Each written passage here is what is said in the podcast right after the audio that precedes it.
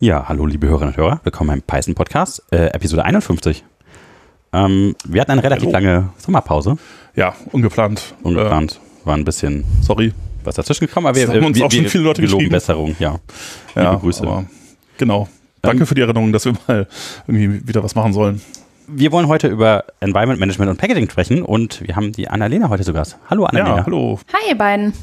Magst du kurz was über dich erzählen vielleicht? Vielleicht fangen wir so an. Ja, na klar. Ähm, genau, mein Name ist Annalena Popkes. Ich arbeite als Machine Learning Engineer bei einem deutschen Unternehmen, das nennt sich Innovex und bin da in verschiedenen Kundenprojekten unterwegs. Je nachdem immer, was der Kunde möchte, mache ich verschiedene Dinge, manchmal auch reines Data Engineering. Jetzt gerade bin ich bei Bubble. Das ist ein, ein Unternehmen, was ähm, Sprachen beibringt. Ähm, kennt ihr vielleicht auch schon, habt ihr vielleicht Ja, selbst schon mal benutzt. gehört. Und Mhm. ich arbeite da im Speech Recognition Team und helfe da dem Team dabei, ihre ja, Software weiterzuentwickeln, produktiv zu nehmen und was da alles so Hm. dazu kommt. Oh ja, sehr cool. Klingt echt äh, total interessant, ja. Finde ich gut. Ist super spannend, ja. Ist auch ein ganz interessantes Unternehmen, finde ich, wenn man dann mal an etwas mitarbeitet, was auch wirklich beim User Verwendung findet. Das ist immer sehr unterschiedlich, was man Ja, da für Kundenprojekte selten hat. Ne? Was, ja, was, was passiert mit dem Code, den man da so schreibt. Und das ähm, finde ich total rewarding. Also, dass es einem viel zurückgibt, an etwas mitzuarbeiten, was man auch vielleicht selbst schon mal benutzt hat. Ja, ja. Ja, stimmt, das ist gut. Ja. Und, und dabei bist du auch über Environment Management Packaging äh, Zeugs gestoßen oder gestolpert oder ist das ein Hobby von dir? Mm, Nee, das war bei einem vorherigen Kundenprojekt. Da wurde ich gefragt, also Packaging ist ja sehr präsent, ähm, wenn man viel mit Python macht und dementsprechend ist mir das schon vorher begegnet, aber ich habe mich da noch nie so wirklich reingearbeitet gehabt. Aber in einem vorherigen Kundenprojekt wurde ich dann mal gefragt, welches Packaging-Tool sollen wir denn benutzen? es gibt ja so viele. Und dann ähm, hatte ich angefangen, mich mal ein bisschen reinzulesen und dachte, boah, ich finde wirklich viele Blogartikel zu den einzelnen Tools, aber ich finde nicht so wirklich einen Artikel, der die verschiedenen Tools zusammenfasst, mal kurz erklärt, was sie können, wozu sie geeignet sind und das Ganze vernünftig kategorisiert, vor allem ohne diese persönliche Präferenz reinzubringen, Oh, die man ganz viel findet, die ich auch ganz viel, ja, Ja. unter Kollegen halt bemerkt habe, dass manche sagen, ja, Poetry auf keinen Fall will ich nicht benutzen. Die haben da mal so ein Release rausgebracht und der hat total viel kaputt gemacht und nee, das mache ich jetzt kategorisch nicht Ja, mehr. das sagt Jochen auch. Und, ich ähm, benutze es noch. Wir hauen uns da. Ja. Ja. hm, ja. Ähm, und dementsprechend dachte ich dann, okay, jetzt wird's mal Zeit. Ähm, das ist eine gute Möglichkeit, mich da mal tiefer reinzuarbeiten, da auch einen Talk zuzumachen und einen Blog zu schreiben, einen Blogpost zu schreiben. Und das habe ich dann gemacht. Und das hat erstaunlich viel Anklang gefunden. Wobei, wenn man jetzt so drüber nachdenkt, wahrscheinlich gar nicht so erstaunlich, weil das ein Problem ist, was so viele Leute betrifft. ja. ja. Und das jeder Ganze- damit auseinandersetzt. Also ich würde auch sagen, das ist so das Hauptproblem, wenn ich hatte auch einen Neuling oder sowas versuche, Python beizubringen oder irgendwie den irgendwas zu zeigen. Das ist immer eine große Hürde, bis erstmal alles läuft und bis man irgendwelche Environments erstellen kann und so weiter. Und jetzt reden wir ja noch nicht über Packaging, aber einfach nur dieses Environment-Setup in Python ist so ein bisschen nervig. Ja, Und also Ja, nicht, nur, nicht nur ein bisschen, sondern sogar ziemlich nervig. Und ja, ich bin da auch tatsächlich da auf deine Meinung sehr gespannt hinterher, auf deine persönliche Präferenz, was du sagen würdest, was so am besten funktioniert. Aber ähm, ich finde das äh, cool, dass wir diese ganzen Tools haben und vielleicht können wir über die einzelnen Tools noch irgendwie reden. Mhm. Ähm, normalerweise machen wir es ja immer so, dass wir einen großen News-Teil vorne haben, aber da wir halt seit äh, Mai, glaube ich, keine Folge mehr hatten, da hat sich Wär da so einiges eingesammelt. ja, zu ich würde viel. sagen, das ist fast eine eigene Folge, das müssen wir, glaube ich, von an einer anderen Stelle nochmal Ja. so ein bisschen nachholen. Aber gut, so ein bisschen was können wir ja machen. Ach doch, so Also, ein bisschen was. Ja, Ja. Gut. Na, okay, na gut. Worüber Ja. willst du erzählen? Ich, ich Ja. weiß nicht, einfach nur das, was mich in letzter Zeit so ein bisschen beschäftigt oder wo ich dachte, okay, äh, kann ich jetzt was zu sagen, weil es mich gerade betroffen hat. Zum Beispiel, äh, es gibt irgendwie ja, also seit letztem Mal äh, Pydantic äh, Version 2 Ah, ist ja, raus. natürlich. Oder jetzt Mhm. inzwischen sogar 2.4. Also wir haben ja auch die ganzen Europython-News noch nicht gemacht und so, ne? Ja, das ist richtig. richtig, ja. Eine ganze Menge. ja. Und ähm, genau, da habe ich jetzt auch letztens ein Projekt auf, äh, umgestellt. Ich wollte ich eigentlich nur updaten und dann Mhm. hat das halt irgendwie nicht, Also das Coole nicht an, so an gut Pydantic funktioniert. 2 ist jetzt, dass dieses Rust-Core, das halt vorher äh, Pydantic Core war, also als extra Library jetzt mit drin ist, direkt in äh, Pydantic selbst, ja. Ja, genau. Also das, Das heißt jetzt auch schnell. Das also ist jetzt- das, was vorher langsam war, das Hauptproblem, was Pydantic halt so hatte bei der Validierung, geht jetzt einigermaßen flott. Ja, sollte jetzt deutlich schneller gehen. Ja, ja, genau. Ähm, ja, das, das Problem ist halt, äh, ähm, dass Objekte erzeugen halt, wenn man das rein in Python macht, sehr langsam ist. Wenn man jetzt irgendwie lange Listen von 10.000 irgendwie äh, Einträgen in einem JSON-Ding hat, dann dauert das halt äh, irgendwie, wenn man das in Pure Python macht, äh, das alles zu validieren und in Rust geht das halt deutlich schneller. Ähm, Ja, aber äh, genau, also, ähm, ach so, das hat man auch noch nicht erwähnt. Äh, ähm, es gibt jetzt eine Firma hinter Pydantic äh, und die hat auch irgendwie, glaube ich, von Sequoia oder so ordentlich Venture Capital bekommen. Mhm. Und die Entwicklung. Das habt ihr, glaube ich, erwähnt in der letzten Episode. Hatten wir schon erwähnt. Ach so, gut. Kann sein. Habt ihr schon erwähnt, ja. Ja. Äh, okay, genau, aber die Entwicklung geht da jetzt auch deutlich schneller und ähm, genau das Update, das äh, ich dann jetzt probiert habe, war aber nicht so reibungslos. Das war halt echt, das war richtig übel. Das hat deutlich länger gedauert, als ich so gedacht hätte. Hm. Und das lag dann letztlich daran, ich meine, das ist halt auch so, so ein Ding, äh, das kann dann passieren, wenn man Dinge ändert. Ne? Da halt halt irgendwie, früher war es halt so, dass wenn man äh, bei einer ähm, äh, bei so einem Feld gesagt hat, Typing Any, dann mhm. war das defaultmäßig None. Mhm. Und ähm, das ist es jetzt nicht mehr. Jetzt ist es halt, kriegt man einen Fehler und das sagt halt irgendwie, du hast dann, äh, hast deinen Wert nicht gesetzt. Und okay. dann drunter kommen aber die anderen Variablen und dann hatte ich das irgendwie falsch einsortiert und bin dann irgendwie falsch abgebogen. Dann musste ich halt irgendwie, weil das, es hat sich auch noch ganz viel anderes Zeug geändert. Ich dachte so, welche Änderung hat das jetzt verursacht, dass ich da jetzt immer einen Fehler kriege? Und ich habe wirklich lange suchen müssen, bis ich das rausgekriegt habe, dass das, das der Grund war. Manche Sachen sind gemein, die beißen einen. Und äh, ja, das war schon, dachte ich so, hm, ja. Aber im Grunde ist das natürlich eine tolle Sache, dass das jetzt äh, irgendwie alles irgendwie auch schnell funktioniert und so. Ja. Aber ich werde wahrscheinlich noch ein bisschen bisschen brauchen, bis ich alle Sachen, die ich, wo ich Pydantic verwende, da umgezogen habe. Benutzt das auch in Django? Mm, ja, ich benutze es in Django-Projekten teilweise auch, wenn halt vor allen Dingen Daten von außen irgendwie kommen, um die halt zu validieren, verwende ich das halt. Also wenn es halt nicht über quasi also Django REST Framework? Genau, ich wollte gerade sagen, ja. kein Django REST.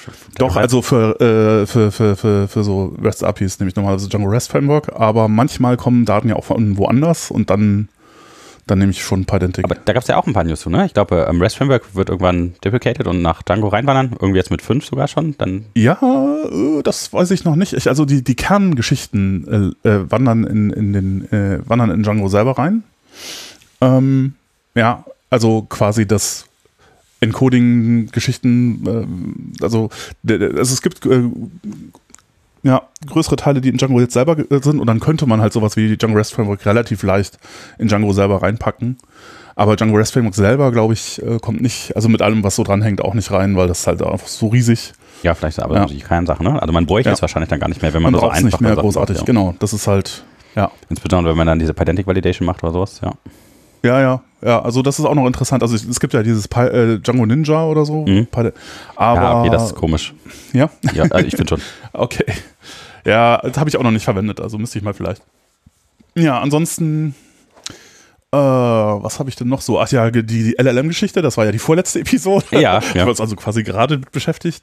Äh, die äh, eskaliert auch immer noch so munter vor sich hin und äh, wird immer, äh, äh, da gibt es auch jede Menge Neuigkeiten. Kann man auch nicht alles abdecken, ist einfach so viel, was da passiert, aber eine, eine, Haupt, eine, eine wichtige neuere, neuere Geschichte, die da passiert, ist halt irgendwie, und das will ich mir unbedingt angucken, habe es noch nicht geschafft, aber was man jetzt machen kann, ist halt tatsächlich irgendwie mit, mit Lama 2, was halt jetzt richtig offiziell irgendwie mhm. ähm, dafür äh, gedacht ist, dass man damit Dinge machen kann. Das kann man halt super feintunen. Gerade die kleineren Modelle kann man super feintunen auf irgendwelche Probleme und dann braucht man halt nur ein paar tausend Beispiele für irgendwas und kann da halt dann, ohne dass man die Daten zu OpenAI schickt oder sonst irgendwo hin, mhm. äh, irgendwie Dinge damit machen. Mit und guten Ergebnissen. Mit sehr guten Ergebnissen. Es, es, gibt ganz viele Leute, die davon total schwärmen und die sagen, das ist total super. Irgendwie, wenn du da in der Richtung irgendwas machen kannst, lass alles stehen und liegen und mach das, weil das ist halt so großartig. Ja, ja okay. Daher, ja. Habe ich mir auch schon gedacht und gedacht, Gut, nee, mach das nicht, aber ja. ich würde gern. Naja. Äh, weißt du, was ich rausgefunden habe, für man LLMs noch wunderbar benutzen kann, wo ich sehr überrascht war? Nee, sag mal. Musiktipps. Musiktipps? Ja, das okay. fand ich hervorragend. Also, äh, also fast mit das Beste, was du hast. Du hörst irgendwas Schönes mhm. und gibst dann halt so das, was du magst. Aber als Kontext mit sagst du, hey, ich höre das und das gerne, hast du ein paar gute Tipps. Und was rauskommt. Also ich fand die Tipps hervorragend. Ich habe so ein paar Sachen gefunden, die ich noch nicht kannte und so. Und cool. Habe ich noch nicht verwendet für, aber klingt, äh, klingt gut. Ja, muss man probieren. Ich glaube, dazu gab es tatsächlich sogar einen Talk genau mit der Topic bei EuroPython. Ach, echt? LLMs for Music Recommendation. Ja. Ach, witzig. Ja. Toll, ich habe ich, ich dachte gerade, du hättest den gehört. Nein, habe ich tatsächlich nicht gesehen. Sonst hätte ich den auch jetzt empfohlen. Aber den habe ich tatsächlich verpasst. Ich bin Die sind jetzt alle auf YouTube seit, seit einer Woche, glaube ich. Also ah, gut. Okay, also auch noch, das muss auf jeden Fall auch in die Show Notes, ne? Dann können wir nochmal die äh, Europython Talks verlinken. Ja. Genau, ansonsten, ja, äh, Postgres 16 ist raus, ist jetzt zwar nicht so wirklich was mit Python zu tun, aber äh, vielleicht, äh, die meisten Leute oder dürften ja auch irgendwie eine Datenbank verwenden und viele verwenden wahrscheinlich Postgres und da habe ich jetzt auch mein, meine ganzen Geschichten geupdatet und äh, das ging auch problemlos. Also von, von 15 nach 16, wenn der PG Upgrade einfach drüber laufen lässt, das hat einfach immer so funktioniert, auch mit 14. Also es war ein sehr problemloses Update hm. für mich. Und ähm, ja, hat auch eine Menge nette Sachen drin. Ja, äh, ansonsten, ich weiß nicht, habt, habt ihr vielleicht noch irgendwas, was euch einfällt, was man mal erwähnen könnte, was in letzter Zeit Interessantes passiert ist? Ich bekomme vor allem durch die Arbeit viel mit über die Large Language Modelle. Mhm. Aber du hast ja auch gerade gesagt, das sprengt absolut den Rahmen. Ähm, wir haben da auch einen Channel zu bei der Arbeit ähm, und da sind täglich mehrere Posts. Also da kommt man überhaupt nicht hinterher, weder ja. sich das alles anzulesen noch, also ich bekomme die großen Releases mit von den Modellen, aber darüber hinaus finde ich schon fast, könnte ich fast den halben Tag damit verbringen, Artikel zu lesen zu den verschiedenen ja. Dingen, die da passieren. Ja, ja. Das ist ja immer so ja, ja, ist aber Problem, die Frage, was dann die richtige Strategie ist, ob man irgendwie mhm. dann mitmacht äh, oder sagt, naja gut, jetzt warten wir erstmal ein paar Monate, bis sich das alles so ein bisschen gesettelt hat und dann äh, die Sachen, die halt dann als sich als äh, das wird bleiben oder ist nicht so, äh, ist nicht nur Hype äh, irgendwie erwiesen haben, da sich das dann nochmal anzugucken. Ich weiß es nicht. Ah, schwierig. Schwierig. ja. Äh, ja, gut, aber ansonsten. Ja, ich würde, meine News sind alle so gerade nicht so technischer Natur, deswegen skippen wir die für heute einfach mal. Okay. Gut, gut, gut. Ja, dann können wir ja eigentlich direkt zum Thema übergehen. Nahtlos. Wollen wir mit Environment anfangen oder mit Packaging? Ich würde sagen Environment, oder? Ja. Hätte ich auch gesagt, ja. Einstieg. Okay. Also, ähm, wollt ihr auch über das Python Version Management reden? Das hatte ich auch als Kategorie noch ja, mit aufgenommen. Also Finte gehört auch dazu und das überschneidet sich ja teilweise auch, weil auch PyEnv ja Virtual Environments macht und ja, so, wenn man, ja. wenn man will. Ja. Ja. PyEnv ist vielleicht ein guter Einstieg. Also, weil ich äh, würde tatsächlich mit PyEnv wahrscheinlich anfangen. Auf so einem System, um mhm. Python selber zu installieren. Ich würde das halt nicht irgendwie über die Website machen, sondern tatsächlich irgendwie versuchen, PyEnv irgendwie zu klonen und dann in den Pfad zu packen und dann halt verschiedene Pythons installieren zu können. Das funktioniert ja leider nicht so gut äh, auf, auf Windows-Maschinen, sondern halt nur auf POSIX. Es gibt aber so einen Fork der das auch für Windows macht, der in den letzten Jahren so ein bisschen besser geworden ist. Und es ist jetzt einigermaßen benutzbar, aber es hat halt nicht so schöne Sachen auch drin wie äh, Miniconda oder sowas, was ja bei der POSIX äh, ganz gut funktioniert. Ich weiß nicht, ob ihr. Ich bin auch ähm, ganz froh, dass ich meistens mit einer Linux-Maschine arbeiten kann ja. und nicht unbedingt auf Windows zurückgreifen muss. Da ist es häufig ein bisschen leichter, ja. alles aufzusetzen. Ja, also es ist, ist in den letzten Jahren ein bisschen besser geworden. Ich muss das halt recht häufig machen, aber es geht mittlerweile. Also ja, ich weiß nicht, vielleicht, äh, ich fangt ja auch an mit PyEnv. Also ich würde tatsächlich PyEnv installieren und dann mit PyEnv die Python-Version installieren, die das Projekt gerade haben will. Genau. Ich ja. weiß auch gar nicht, ähm, ob viele Einsteiger bei eurem Podcast dabei sind. Also vielleicht können wir auch immer noch mal sagen, was die Tools überhaupt machen. Mhm. Ja. So zur Vollständigkeit. Sonst sind sie alle wieder direkt ja, genau. aufgestellt. Oh, ja. Mhm. ja. Das Feedback habe genau, ich schon ein paar Mal bekommen. Ähm, das war aber ganz schön schwierig, ja. Mhm. Ja, genau. Also ich hatte ähm, am Anfang überlegt, als ich mich mit der Thematik beschäftigt habe, ob es Kategorien gibt, weil ähm, in, bei Python gibt es eben unheimlich viele Tools, die alle verschiedene Dinge können und manche können mehrere Sachen. Und eine bestimmte Kategorie ist eben Python Version Management, sprich, dass man ein Tool hat, das einem erlaubt, verschiedene Python-Versionen herunterzuladen oder zu installieren, ohne dass man das manuell machen muss. Und dann, dass man eben auch leicht zwischen den Versionen wechseln kann. Und PyEnv ist so das bekannteste Tool, glaube ich, dafür. Und auch eins der wenigen Tools, das das wirklich macht. Viele, mm, die das, also zum Beispiel Rye ist ähm, so ein Multipurpose-Tool, was viele verschiedene Dinge kann. Ähm, aber sonst die meisten können gut mit PyEnv interagieren. Also man kann beides zusammen nutzen, aber PyEnv ist, glaube ich, so das Tool.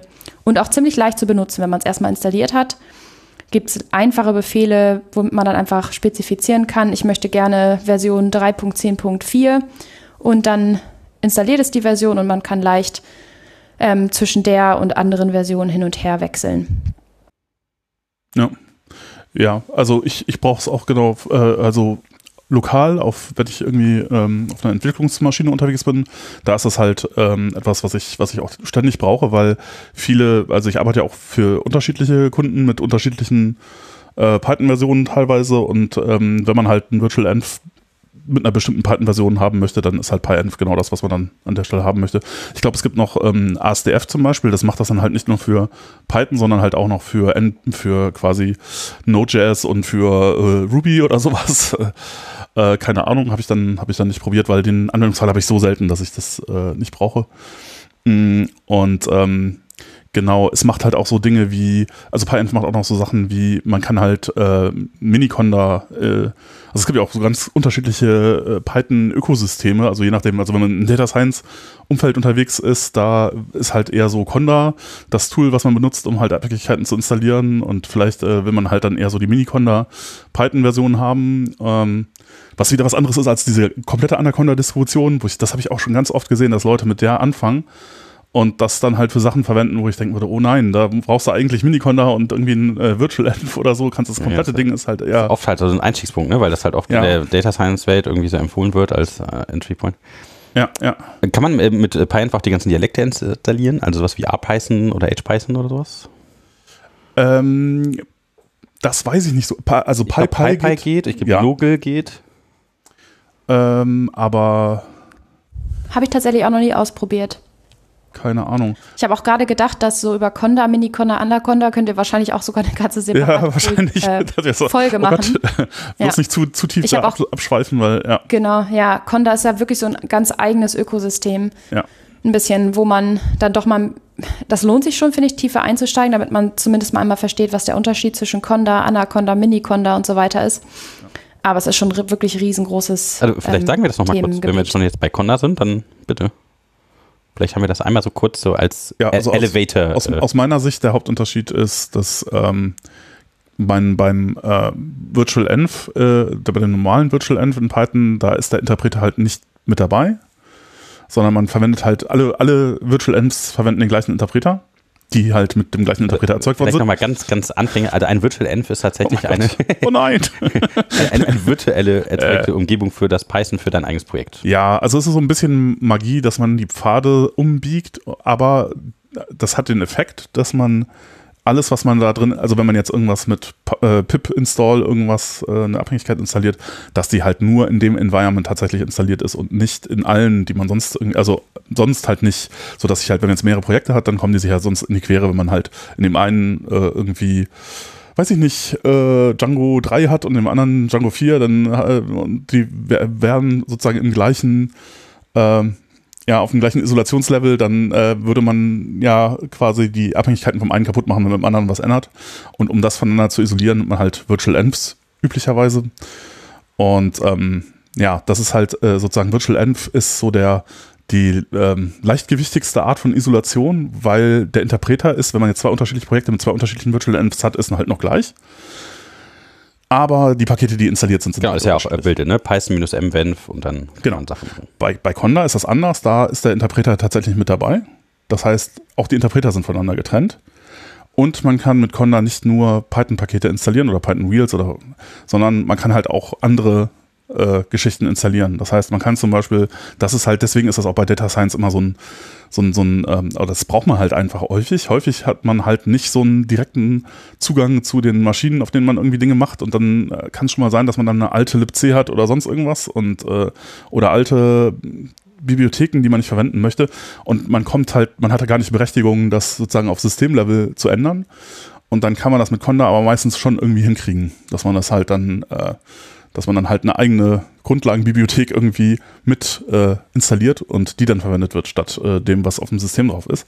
Das geht mit Conda, das geht mit pip nicht. Und ähm, daher äh, ist das halt etwas, was man halt, äh, wenn man diese Probleme hat, dann, äh, also wenn man Webentwicklung macht, macht, hat man diese Probleme normalerweise nicht, aber bei Data Science kann das durchaus schon mal vorkommen und dann ist Conda da einfach das Ding, womit man Sachen hinkriegt, die dann mit pip nicht gehen. Ja, jetzt sind wir, schon direkt drin. Also es gibt ja pip. Was macht pip?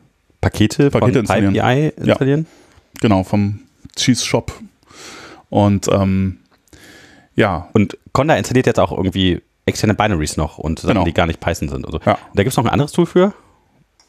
Ähm, das häufig, man häufiger nutzt, oder? Noch, noch eine Isolationsschicht weiter oder noch weiter isoliert. Also ein, ein Tool, also ich würde sagen, das nächste Tool in der Reihe wäre halt Docker. Oder PBX.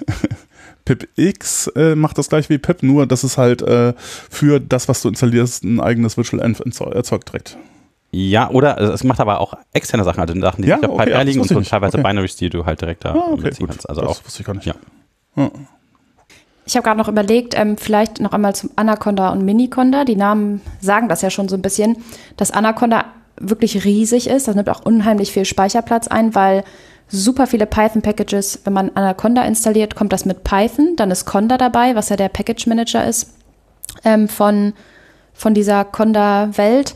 Und aber auch super viele Packages, die man gar nicht unbedingt braucht. Und dementsprechend, wenn man jetzt nichts dagegen hat, die Packages, die man braucht, wirklich selbst zu installieren und auch nicht unbedingt so viel freien Speicher hat, dann ist Miniconda eigentlich immer eine gute Variante, was mit Python kommt, schon mit einer Version und eben mit Conda, mit dem Package Manager, sodass man die Pakete dann installieren kann, die aber von dem ähm, Conda-Index kommen, dann nicht von PyPI. Ja, ja, also ich denke, also wenn man jetzt halt noch härter isolieren will als mit, mit äh, Conda, dann, dann wäre halt Docker das Ding, was man noch verwenden kann, was halt viele benutzen. Ja. Ja, ist halt langsamer. Aber, also ich finde ich ja. find Conda so ein bisschen intrusiv, weil Conda relativ hart immer den Pfad direkt äh, angreift, zumindest auf ein System und dann ja, muss man immer so ein bisschen aufpassen. Ich glaube, also Ja, muss man bei all diesen Dingen. ja, generell der, der Pfad ist immer so das, wofür viele Anfänger halt drüber stolpern, ne? wenn halt irgendwie im Pfad Dinge in der falschen Reihenfolge gesetzt sind und dann halt nicht das Python läuft, was sie eigentlich denken, was laufen sollte und sowas. Das ist äh, Ja, Ja. so ein bisschen hampelig. Ich habe auch ähm, mit Conda, ähm, also anfangs immer angefangen, weil ich es praktisch fand, ähm, weil so viel schon damit ja, kam. Aber mit der Zeit habe ich auch dazu gewechselt, die Python-Version selbst zu installieren und nicht mehr auf Conda zurückzugreifen, auch weil ich das teilweise verwirrend fand, dann manche Packages kann man gut mit Conda installieren, andere wieder nicht und dann fand ich es tatsächlich leichter langfristig einfach die Dinge mit pip zu machen. Aber ich weiß, dass viele Conda, vor allem wenn sie jetzt nicht aus dem Computer Science Bereich kommen, doch recht hilfreich finden. Hm. Ja, ich meine, manchmal muss man bei pip halt auch die richtigen Build-Tools halt irgendwie noch installiert haben als Dependencies, ne? Und je nachdem, was für Dependencies dabei sind, damit das gebaut werden kann, braucht man halt, weiß ich nicht, von äh, C-Libraries über Haskell oder sowas und das halt manchmal so ein bisschen anstrengend sein kann, wenn man nicht weiß, was da passiert. Ja, das hat alles so seine, seine Tücken. Ja, es ist, äh, ist, es ist leider kompliziert. Ich, ähm, ja, ich weiß auch nicht. Ich, glaube nicht, dass man da, ich würde sagen, immer wenn jemand fragt, ja, was soll ich denn nehmen, dann muss man eigentlich immer antworten, ja, hängt davon ab, was man hat. So, das kann man, kann nicht, äh, ja. Und das ist natürlich so ein bisschen eine doofe Situation, weil, äh, muss man lange erklären und so. Ja, ja, häufig finde ich es auch hilfreich. Also ich arbeite ja mal in verschiedenen Kundenprojekten, dementsprechend auch in verschiedenen Teams, ähm, dass die Teams sich ja häufig auch auf eine Lösung einigen, sodass sie sich dann gegenseitig helfen können, dass Ja. dann nicht jeder sein eigenes Setup hat, sondern dass sie sich auch vielleicht auf einen Editor einigen, den dann alle ähnlich aufsetzen können. Ähm, das ist mir schon häufiger begegnet. Also da, da würde ich sagen, da gibt es immer große Widerstände. Da, wenn man sich auf einen Editor einigen muss. Also es ist ganz gut, wenn die Sachen editor-agnostisch funktionieren. Also Ja, das stimmt.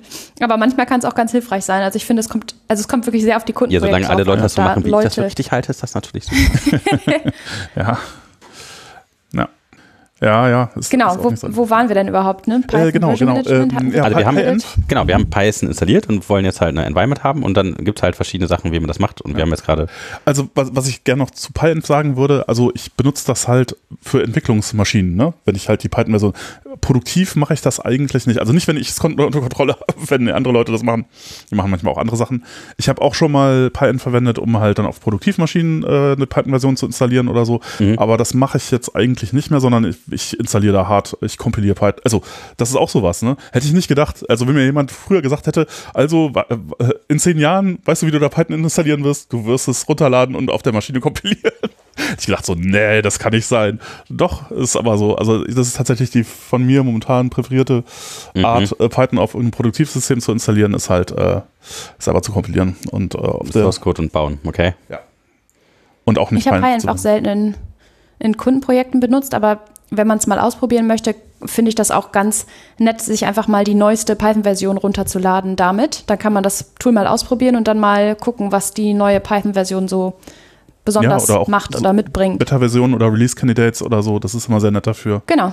Ich überlege Da mal ein gerade, ob ich bisschen das mit cool finde, dass ich das selber kompiliere im Produktivsystem. Warum nicht Python für ein Produktivsystem? Naja, deswegen, weil ich, also das, der, der Grund, warum ich damit dann aufgehört habe, ist, dass ich dann irgendwie nach längerer Zeit gemerkt habe, dass manche Projekte halt eine alte Python-Version verwendet haben, äh, wo ich das gar nicht mehr gedacht hätte, dass sie das tun. Und das aber alles weiter funktioniert hat. und ich das aber gar nicht wollte. Und ähm, dann gesagt, ah, so ist mir doch lieber, dass halt, weil ich hätte sowieso gerne immer die gleichen Python-Versionen für alle. Ja gut, also aber den Fall, dass ich das unterscheiden ja. will, den habe ich gar nicht. Deswegen, Aber es kann ja mal das geht, sein, dass halt du irgendwie so Fußball- eine harte obere Schranke hast, weil irgendein Projekt auf irgendeine völlig veraltete Library dependet, die halt schade ist, aber die halt da irgendwie erst drin hängt und jetzt musst du halt eine alte Version nehmen und dann, Ja. Passiert mir bei, bei meinen Sachen nie. okay, m, ja, okay, also ich habe so ein paar Kunden, geht das so. Und, Ja, ja, klar, ähm, klar, also- ja, also, ja, also der Vorteil von PyEnv ist halt, ich kann halt einfach auch die Version einfach dann installieren und wenn in meiner Production Pipeline PyEnv halt drin ist, dann ist es halt ein leichtes, mal eben da auch mehrere Eine Projekte andere- mit unterschiedlichen Python-Versionen auf einem Produktivsystem laufen zu haben, was halt, wenn ich das alles selber kompilieren muss, wieder Hassel ist. Muss ich das alles selber konfigurieren. Das ist ja genau das, warum ich ja solche Tools nutzen möchte, damit Ja, das siehst du, halt, kommt drauf an. Ja, ja, Ja. leider. Ja. Tja, ja. Ja, also, Da wären wir bei der Hoffnung, dass es irgendwann das eine Tool gibt, was alles macht. ja. ja. Sodass man dann nicht mehr diskutieren muss. Da, da gibt es ja gerade Ähm, tolle Versuche drin, das, das zu lösen irgendwie, ne? Also äh, man Ja, hört immer total. Rust an der Stelle und ich würde auch sagen, dass tatsächlich vielleicht gar nicht so eine doofe Idee ist. Ich hätte das gerne, dass Python selber das so irgendwie anbietet. Fände ich irgendwie cool, weil diese ganzen Tools, die es von Ja. außen gibt, die sind alle so. Ah, du hast eben Rye äh, erwähnt, das ist das Tool von Armin Runacher, was auch in Rust geschrieben ist, der jetzt erst viel Rust macht, das so seine Opinion ist, wie man so Projekte ein äh, Mhm. neu baut. Ehrlicherweise, also ich bin da so ein bisschen anderer Meinung, wie man das richtig machen würde. Also ich mache es anders, mein, mein Taste ist anders. Aber das ist eigentlich ja so, so was, was es halt, ja, was man halt will. Ähm, du hast vielleicht noch den großen Überblick von Tools, die man dafür verwenden kann. Ja, genau. Also ähm, bei Environment Management vielleicht nochmal wieder als Einführung, falls Leute dabei sind, die da noch nicht sich so gut mit auskennen. Also wenn man beispielsweise an mehreren Projekten gleichzeitig arbeitet und dann kann es immer mal wieder vorkommen, dass Projekte das gleiche Package brauchen, aber in einer anderen Version. Und man möchte die Packages eigentlich nicht direkt auf der Maschine mit den ähm, ja, nativen ähm, Dingen installieren, sondern man, es ist immer ganz schön, wenn man das isolieren kann. Dann kann man alle Dependencies installieren, die man für das Projekt braucht, ohne dass man irgendwas anderes kaputt macht. Und dafür kann man Virtual Environments nutzen.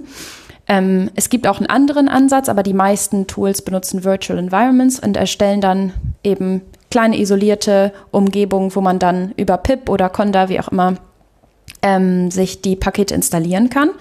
Und Python hat zwei Tools, die wirklich nur für Environment Management gedacht sind. Das ist einmal Venv, das kommt auch direkt mit, wenn man Python installiert. Das braucht man also nicht zusätzlich installieren. Und Virtual Env, ich habe beides schon benutzt. Es ist beides recht ähnlich. Virtual Env kann noch ein paar mehr Dinge machen als Venv. Aber ähm, ich könnte da jetzt nicht eins groß über das andere empfehlen. Vor allem, weil wenn man noch mehr machen möchte, beispielsweise man ein Package erstellt, dann ist es häufig hilfreich, eins von den Tools zu benutzen, die eben auch noch andere Dinge können. Aber ich habe häufiger schon mal, wenn ich einfach nur ein Virtual Environment erstellt, erstellen wollte, Venv benutzt oder Virtual Env, um das schnell machen zu können. Also ich, ich benutze für sowas dann immer noch äh, Virtual Env Wrapper, weil das halt dann irgendwie nur so drei oder vier Ja, da gibt es ja noch ein paar interessante Shell-Aliasse, die man dann Genau. halt, äh, ja, also, also, ehrlicherweise also auf Windows, ich muss, wenn ich Windows benutze, ist das ja mal Quatsch. Dann gab es irgendwie Virtual Env Wrapper PowerShell, das irgendwie fürchterlich war. Und ich habe es mir einfach selber geschrieben, was eigentlich nur ein Wrapper um Venv ist. Und du willst halt Mhm. sowas haben wie MK Virtual Env oder RM Virtual Env oder LS Virtual Env, um halt deine Virtual Envs anzuzeigen, die du hast und die du halt einfach dann aktivieren kannst. Und mit Ja. sowas wie Work-On. Also ich finde das Schönste an äh, Virtual Env Wrapper ist Work-On. Du gehst halt einfach in dein Projekt und gibst ein Work-On in der Shell und die Env ist aktiviert, ohne dass du irgendwas machen musst. Und das ist halt immer convenient, das zu tun. Ah ja, benutzt aber einer von euch eigentlich, genau, für, fürs Erzeugen oder Verwalten von Virtual Envs PyEnv, weil das könnte man ja auch machen. Nie. Also ich hab's, ja, nein, also ich benutze es nicht mehr. Weil Ich habe es noch nie benutzt dafür. Okay, ich, ich habe es mal dafür benutzt und mache es aber nicht mehr, weil äh, das ist äh, äh, damit äh, äh, hat sich das hatte sich das erledigt, als ich dann von von ZSH auf, auf Fisch umgestellt habe, die Shell und jetzt verwende ich halt zum Verwalten der der der Virtual Envs Virtual Fish, was ich auch noch Ja. empfehlen kann, wenn man die Fish Shell Genau, hat. Aber, ja. ja. Ja. genau, nee, So verwende ich ja. auch nicht mehr. Ja, genau. Also ähm, ja, ich benutze tatsächlich für Erstellen von Virtual Amps meistens Poetry. Da wird gleich ein großer Aufschrei kommen, weil da das gibt große Diskussion um dieses Tool. Und ich benutze es tatsächlich immer noch und ähm, ja, weil das in den Projekten ich eh eine PyProject-Hummel habe, wo die, die Dependencies drin definiert sind, dann mit Poetry relativ easy geht. Und wenn ich mal selber eine eigene Venv kurz brauche, dann einfach mit dem Virtual Env Wrapper einfach MK Virtual Env Name Work on fertig. Ähm, Ja, das ist auch das, ja. was ich am meisten gesehen habe. Ähm, wobei für Einsteiger, die jetzt wirklich noch nie ein Package gemacht haben, ist das häufig nochmal schwierig, wenn man dann da plötzlich so ein PyProject.toml-File rumfliegen hat und mhm. überhaupt nicht weiß wirklich, was das macht und wofür man das braucht. Mhm. Da kann es schon ganz hilfreich sein, einfach mal nur diese Tools zu benutzen. Genau. Wie Venv. Ja, das ist, über die PyProject-Tool müssen wir, glaube ich, später auch nochmal sprechen, weil es da ja auch verschiedene Ideen gibt, wie man das strukturiert. Und da bin ich auch mit so Sachen, die Poetry zum Beispiel macht, nicht so einverstanden. Und da, da gibt es ja so ein paar Peps, die, glaube ich, das relativ besser strukturiert hätten, glaube ich, ja. Es gibt auch so ein paar Tools, ähm, du hattest ja gerade einmal gefragt, die nicht nur Environment Management machen, also natürlich auch die, die alle Packaging machen, aber es gibt zum Beispiel pipenv, das ist auch schon mhm. ziemlich alt, das Tool, was einem dann auch noch erlaubt, also es sagt der Name ja auch schon, dass es pip und ähm, virtualenv zusammenführt mhm. ähm, und das Ganze nochmal ein bisschen mehr abstrahiert, also noch mehr, mehr Funktionalitäten hat und man darüber auch Packages installieren also kann. pipenv höre ich, ich jetzt relativ komische Dinge. Weiß ich nicht. Inwiefern? Ich glaub, das, ja, also früher war, also es gab eine Zeit lang, äh, äh, war halt da mal so ein bisschen das Problem, dass man äh, gehört hat, dass, oder das halt, das nicht richtig maintained wäre oder so. Mhm. Ich glaube, das ist nicht mehr so. Das ist inzwischen, weil es halt, äh, ist auch eins von den Projekten von, na, wie heißt er noch? Kenneth äh, Wrights. Ja. ja, genau. Ursprünglich, aber der hat damit, glaube ich, nichts mehr zu tun. Also, hat das abgegeben. Also das, ich glaube, ja, das war mit so einer der Gründe, wo man gesagt hat, so, äh, i, aber ähm, ja, ja, wenn das jetzt in anderen Händen liegt, ja, ja, nee, ich glaube, das, das nochmal angucken. Ja, ja. Ja, okay, hat auch noch so eine. Ich glaube, es aber Opinions, ja. ja. ganz viel in diesem Bereich, da, da kommt es aber auch drauf an, was man gewohnt ist, was die anderen benutzen. wenn man irgendwann anfängt, ein Tool zu benutzen, beispielsweise, wie du das jetzt mit Poetry genannt hast, mhm. dann gibt es selten Grund, plötzlich auf ein Tool wie pipenv umzusteigen. Ja. Weil ja, also ich könnte jetzt verstehen, wenn man dann ein anderes Packaging-Tool benutzt, also eins, was auch mehrere Dinge kann, aber dass man zurückgeht auf ein Tool, was weniger kann und dann vielleicht nochmal mehr Komplexität hinzufügt, weil pipenv zum Beispiel hat so eine eigene Konvention. Das ist eben schon rausgekommen, bevor es den ähm, Python Enhancement Proposal gab zu PyProject.toml-Files, dass man die benutzt. Und die haben eben auch so einen eigene, eigenen Weg, das zu machen. Also mhm. wenn man pipenv benutzt, hast, hat man plötzlich ein pip-File noch da und auch ein pip-File.log. Ähm, das finde ich teilweise schwierig, weil das nochmal wieder was anderes ist. Ja. Also ich glaube, Leute, die pipenv schon benutzt haben und sich damit auskennen, für die ist das ganz nett, aber ich würde jetzt, ich persönlich niemandem empfehlen, sich das anzugucken, sondern dann einfach direkt ein Tool wie Poetry zu benutzen oder Rye, Hatch, wie auch immer. Was haltet ihr von PDM oder was hältst du von PDM? Ich habe es selbst noch nie in einem Projekt benutzt, also in einem Kundenprojekt. Ich habe es mal selbst ausprobiert. Darum kann ich da nicht so viel zu sagen. Ich habe es natürlich mir angeschaut für den Talk und fand es jetzt ganz cool. Ähm, aber ich kenne auch Leute, die darauf schwören, also die das richtig gut finden. Mhm. Ähm, man muss zu PDM aber sagen, ich hatte das ja vorhin kurz erwähnt, dass die meisten Tools Virtual Environments benutzen. Und PDM ist eines der wenigen Tools, die einen anderen Ansatz fahren. Und zwar benutzen die so, benutzt das sogenannte Local Environments. Das ähm, war auch ein PEP, der jetzt aber abgelehnt wurde. Ähm, und ich glaube, am Anfang gab es darum auch sehr viel Interesse an dem Tool, dadurch, dass es halt diesen anderen Weg benutzt. Mhm. Ich bin mir nicht sicher, was jetzt passiert dadurch, dass es abgelehnt wurde, ob das, das irgendeinen Unterschied macht. Welt irgendwie, ne? Da diese Local Environments. Da gab es auch so ein paar da Tools, die das so machen. Kann gut sein. Ja, okay. Ich, ich, kann, ich kann das gar nicht. Ja, also ein, ein Ding, was mir nicht so klar war, als ich, äh, also früher und jetzt, äh, dass, dass, äh, dass viele Dinge gibt, die sehr unterschiedlich, also ich meine, es ist natürlich schön, wenn man ein Tool hat, das irgendwie alles macht, aber ähm, und das war auch der, einer der Gründe, warum ich irgendwann mal äh, auch eigentlich recht begeistert war von Poetry. Dass ich das Gefühl hatte, ich muss nur noch diese eine Geschichte irgendwie benutzen und kann damit eigentlich alles machen, was ich so irgendwie tun will. Und dann merkt man aber mit der Zeit so, na, so richtig, so leider sind die Sachen doch sehr unterschiedlich, also so unterschiedlich, dass man sich dann doch dafür interessieren muss und dass diese Abstraktion halt anfängt äh, zu liegen und dann, äh, dann wird es halt hässlich. Ja, also, für mich jedenfalls. Ja. Also ich finde Poetry super, weil es halt drei Sachen für mich macht. Und das halt Dependencies zum Projekt dazufügen, Dependencies für ein Projekt installieren, Dependencies für ein Projekt updaten. Ja. Und das ist so das Hauptding, für das ich es benutze. Und ja. es ist trotzdem total nervig und ich, es geht immer wieder kaputt. Schreib, schreibst du Libraries, wo du dann Pakete erzeugst? Nein, genau, das nicht. Ja. Also weil das okay. ist nämlich genau der Punkt, wo ich wahrscheinlich weiß ich nicht, ob ich Poetry für nehmen würde. Ich habe oder irgendwie Flit oder Hedge irgendwie besser dafür geeignet, aber da kommen wir vielleicht auch noch drauf, wenn wir Packaging besprechen. Ähm, ja, weil ich würde sagen, so, solange man nur Projekte hat, wo man halt andere Abhängigkeiten reinzieht und die man dann halt irgendwie äh, irgendwo installiert oder irgendwo hin deployt und so, da funktioniert das ganz gut. Aber sobald man äh, halt eigene Libraries hat, wo man äh, irgendwie Pakete erzeugen möchte, dann beißt einen das so ein bisschen, dass da die Anforderungen einfach völlig anders sind als äh, mhm. Und ja, also da finde ich halt zum Beispiel, also da fand ich halt Poetry macht da Dinge, äh, da hat, hat mich sozusagen kalt erwischt, dass, ähm, dass die, äh, dass, dass das halt zwei sehr unterschiedliche Use Cases sind und ich dachte, ich könnte das halt für beides gleich verwenden. So ein paar Stellen halt nicht kaputt nicht. oder sowas. Und dann will man halt irgendwie den Pfad für Poetry Home setzen und dann installiert es aber trotzdem irgendwo anders andere Dinge hin und sowas. Das ist halt einfach total nervig. Und ja, das, das Schlimmste war, dass, äh, also bei meinem Anwendungsfall, das habe ich wirklich nicht gewusst äh, und das hat halt äh, äh Sachen draußen kaputt gemacht, äh, äh, ist halt das Poetry per Default was ja vielleicht okay ist für Applikationen, die man irgendwo hin deployt, eine obere, äh, eine obere Schranke für äh, Abhängigkeiten hat. Das kannst du aber einstellen. Klar kann man das einstellen, ich habe es nicht gemacht. Und wenn du jetzt ein Paket baust und hast da implizit obere Schranken drin, für die Abhängigkeiten, dann ist das für Leute, die sich, die dein Paket als Abhängigkeit haben, halt total blöd. Ja, also obere Schranken, also da, da war ich erst anderer Meinung und ähm, das macht im Data Science Umfeld macht das unheimlich viel und auch unheimlich viele Pakete, die halt obere Schranken drin haben. Und äh, es gab diesen sehr länglichen äh, Blogpost dazu, den du mir geschickt hast, mhm. äh, den wir auch nochmal verlinken können, der mich auch überzeugt hat zu sagen, dass das wahrscheinlich eine ziemlich doofe Idee, äh, überhaupt so eine obere Schranke zu haben. Ja. Interessant, das ist mir noch nie begegnet, das Problem. Ja, also im Data Science Umfeld tatsächlich öfter. Und wenn du dann irgendwelche neuen Versionen hast und die sagen, na, ich will aber nur bis Python maximal 3.10 gehen und willst aber 3.11 nehmen, dann musst du das halt irgendwie umbauen oder sowas. Das ist halt schon ätzend. Nee, äh, ja, eigentlich gar nicht so sehr dabei, sondern eher so bei äh, irgendwelchen Third-Party-Geschichten. Also man hat halt irgendwie eine irgendeine Krypto-Library oder so, die man halt als Abhängigkeit verwendet, wenn man irgendwas, wenn man die für irgendwas braucht. Und dann äh, äh, sozusagen hat man eine implizite obere Schranke auf, der, auf, auf, diese, auf, eine, auf eine Version von diesem Paket. Und jemand installiert jetzt eine Library, die man selber irgendwie gebaut hat äh, und hat aber noch eine andere. Und jetzt sagt die eine irgendwie, ich brauche aber Abversion so und so, weil die hat halt irgendwie so eine äh, Funktion, die das halt benötigt. Und mein Paket, ohne dass ich das weiß, sagt aber, ich kann nur bis zu der Version. Und dann kriegt er halt einen Konflikt. Ja, genau. Und kann es nicht mehr installieren.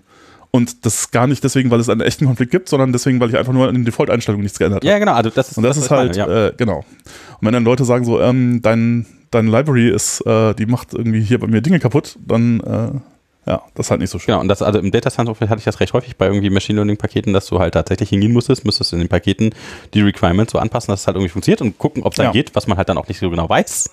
Aber das, äh, ja, das, Habt ja, ihr das mal mit anderen Tools ausprobiert, ob das Problem dann auch besteht? Ja, besteht auch mit dem, damit. Ähm, also, apropos Tools, ähm, Jochen, du meinst Pip-Tools mhm. jetzt für deine Environments? Genau, also ich verwende jetzt unterschiedliche Dinge, also für diese beiden unterschiedlichen Use Cases. Also wenn ich halt eine Applikation habe, wo ich Abhängigkeiten, also wo ich halt auch sowas wie Logfiles brauche, bei einer Library habe ich ja keinen Logfile.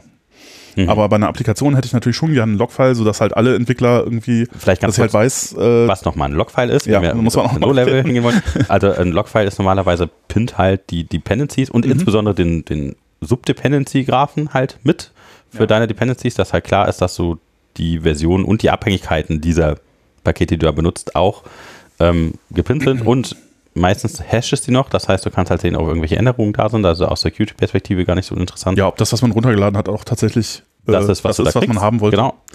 Genau. Und ja. Also es führt halt dazu, dass wenn zwei Leute ähm, sozusagen das äh, Virtual Env mit allen Environments äh, äh, Nach äh, mit allen bauen, installi äh, installieren, kriegen sie dasselbe. Kriegen sie genau das gleiche genau. und äh, haben nicht unterschiedliche Versionen von Genau, also das Paketen. ist das Hauptproblem auch, also klassisch ist ja Requirements.txt. Genau, das, da wäre es nicht so. Da, da sind halt diese ganzen Subdependencies ja. nicht enthalten und es kann halt sein, dass wenn man Requirements.txt irgendwie ein Jahr später installiert, dass dann irgendwas gebrochen ist, weil sich da genau, man, Abhängigkeiten geändert haben. man sowas. erzeugt die Requirements.txt, sechs Monate später kommt ein Entwickler dazu und installiert nochmal und sagt dann, hey, das lässt sich gar nicht mehr installieren, weil ja, genau. irgendwelche Konflikte auftreten oder es verhält sich anders. Und das ist natürlich etwas, was man nicht haben will. Und dafür braucht man unbedingt Logfiles halt. Und deswegen, also diese Logfiles sollten eigentlich meiner Meinung nach auf jeden Fall Teil von so einem Projekt mit sein. In welcher ja. Form auch immer. Ja, ja wird, glaube ich, auch immer äh, von, der, von, von, der Applikation, aber eben bei einer Library halt nicht, weil da weiß ich ja gar nicht, was installiert wird. Ja. Und ähm, genau, ähm, für, den, für den Anwendungsfall nehme ich halt ähm, äh, äh, äh, also an, eine Anwendung, die ich deploy, nehme ich halt Pip-Tools und für den, äh, ich habe ein Paket, wo ich ein Wheel oder irgendwas sonst wie ein Paket veröffentlichen möchte, nehme ich halt Flit, was jetzt ich, ich, gucke manchmal so nach Hedge rüber, aber bisher hat hatte noch nicht so richtig den Grund, irgendwie umzusteigen. Ja. ja, wenn Flit für dich funktioniert, das ist auch, glaube ich, das, das Wichtigste, was man von dem Ganzen mitnehmen kann. Packaging ist zwar super messy in Python, also es ist total schwierig, da einzusteigen, weil Python eben nicht designt wurde mit einem Tool, was es alles kann, wie das bei Rust ist, weswegen ja viele Leute sehr begeistert sind von Rust, vor allem die Python kennen. Mhm. Da läuft das sehr einfach. Da hast du, hat man Cargo, was man benutzen kann für, für das Packaging und dann braucht man sich nicht die Gedanken machen über diese ganzen anderen Tools. Und verschiedene Tools bei Python lösen eben verschiedene Probleme. Und Flit ist super, wenn man ein reines Python-Paket hat und das einfach nur ähm, bilden möchte, also wenn man irgendwie ein Wheel-File braucht und das vielleicht dann noch publishen will. Und wenn das für einen selbst funktioniert, dann wunderbar, da kann man das wirklich gut verwenden. Ich habe gerade noch daran gedacht, mit den Log-Files, was ihr gesagt hatte, mit diesem Unterschied zwischen abstrakten und konkreten ähm, Abhängigkeiten. Ähm, das kann man vielleicht auch noch mal ganz gut in Verbindung mit dem PyProject Toml-File erklären, weil wenn man ein Paket baut, hat man eben PyProject Toml-File, wo die ganzen ja, wichtigen Dinge über das Paket drinstehen. Das sind so Sachen wie der Name, wer der Autor ist, aber eben auch die Dependencies. Dann kann man da für manche Tools auch genau sagen, wie die ähm, konfiguriert sein sollen. Sowas wie Black zum Beispiel, wenn man Formatting benutzen möchte. Man kann da auch Skripte definieren. Also man kann quasi super viel reinschreiben, dieses hm. PyProject. Also die ganze Konfiguration halt, ne? löst halt diese, diese ja. Plethora an Konfigurationsfiles ab, die dann irgendwo im, im Projekt root ja. rumfliegen müssen, ja. Ja, und ähm, man, die Dependencies, die man da reinschreibt, sind aber möglichst ja, grob gehalten, würde ich mal sagen. Also da kann man Ranges angeben, welche Paketnummern gut sind, aber man sollte nicht die auf genau die Version pinnen, die man haben möchte, wofür dann die meisten Tools eben automatisiert so ein Logfile erstellen, wie ihr das gerade beschrieben habt, ähm, so dass man das auch noch mitgeben kann in sein Repository oder Package, so dass alle genau das ähm, gleiche Setup reproduzieren können. Setup ist, glaube ich, ein gutes Stichwort. Ich glaube, mhm. früher hat Python das halt mit Setup-Py gemacht und Setup-Tools dann war das halt in Python und halt nicht in dieser deklarativen äh, Tummel.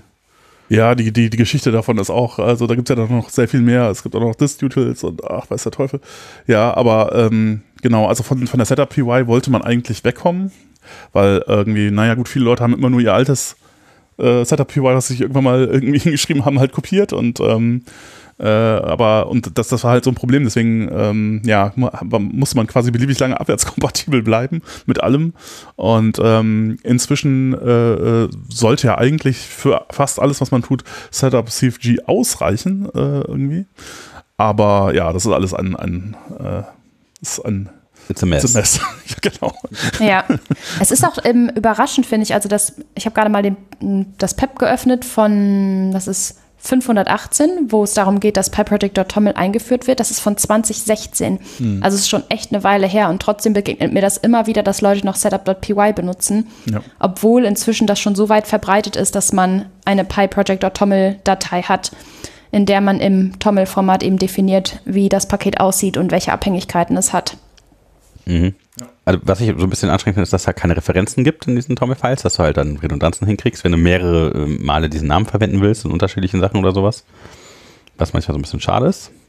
Aber gut, gibt Schlimmeres, als dann zweimal irgendwie den Projektnamen hinzuschreiben, aber äh, ja, also ich mag die Pi-Project-Toml sehr gerne, ich benutze sie halt auch für alles und ähm, ich glaube mittlerweile sind die meisten Tools durch irgendwelche Tricks auch dazu zu bringen, nur noch diese Pi-Project-Toml zu nehmen, also Flake oder Flake 8 ja. ist halt so ein Kandidat für, nee. Ja, genau, aber das geht auch, da muss man halt ein extra Paket installieren, dann geht das, das gibt halt so ein, ja, ein Fork davon quasi. PyTest oder so ist halt auch sehr schön, darüber einshapebar, MyPy, Rough und also, also deine ganzen Tools halt, ne? Linting und sowas, ja. ja die Skripts. Ah, die Skripts finde ich auch sehr interessant, weil da gibt es ja auch verschiedene Sachen, das noch zu lösen. Ne? Welche Skripts man irgendwie einhängen will.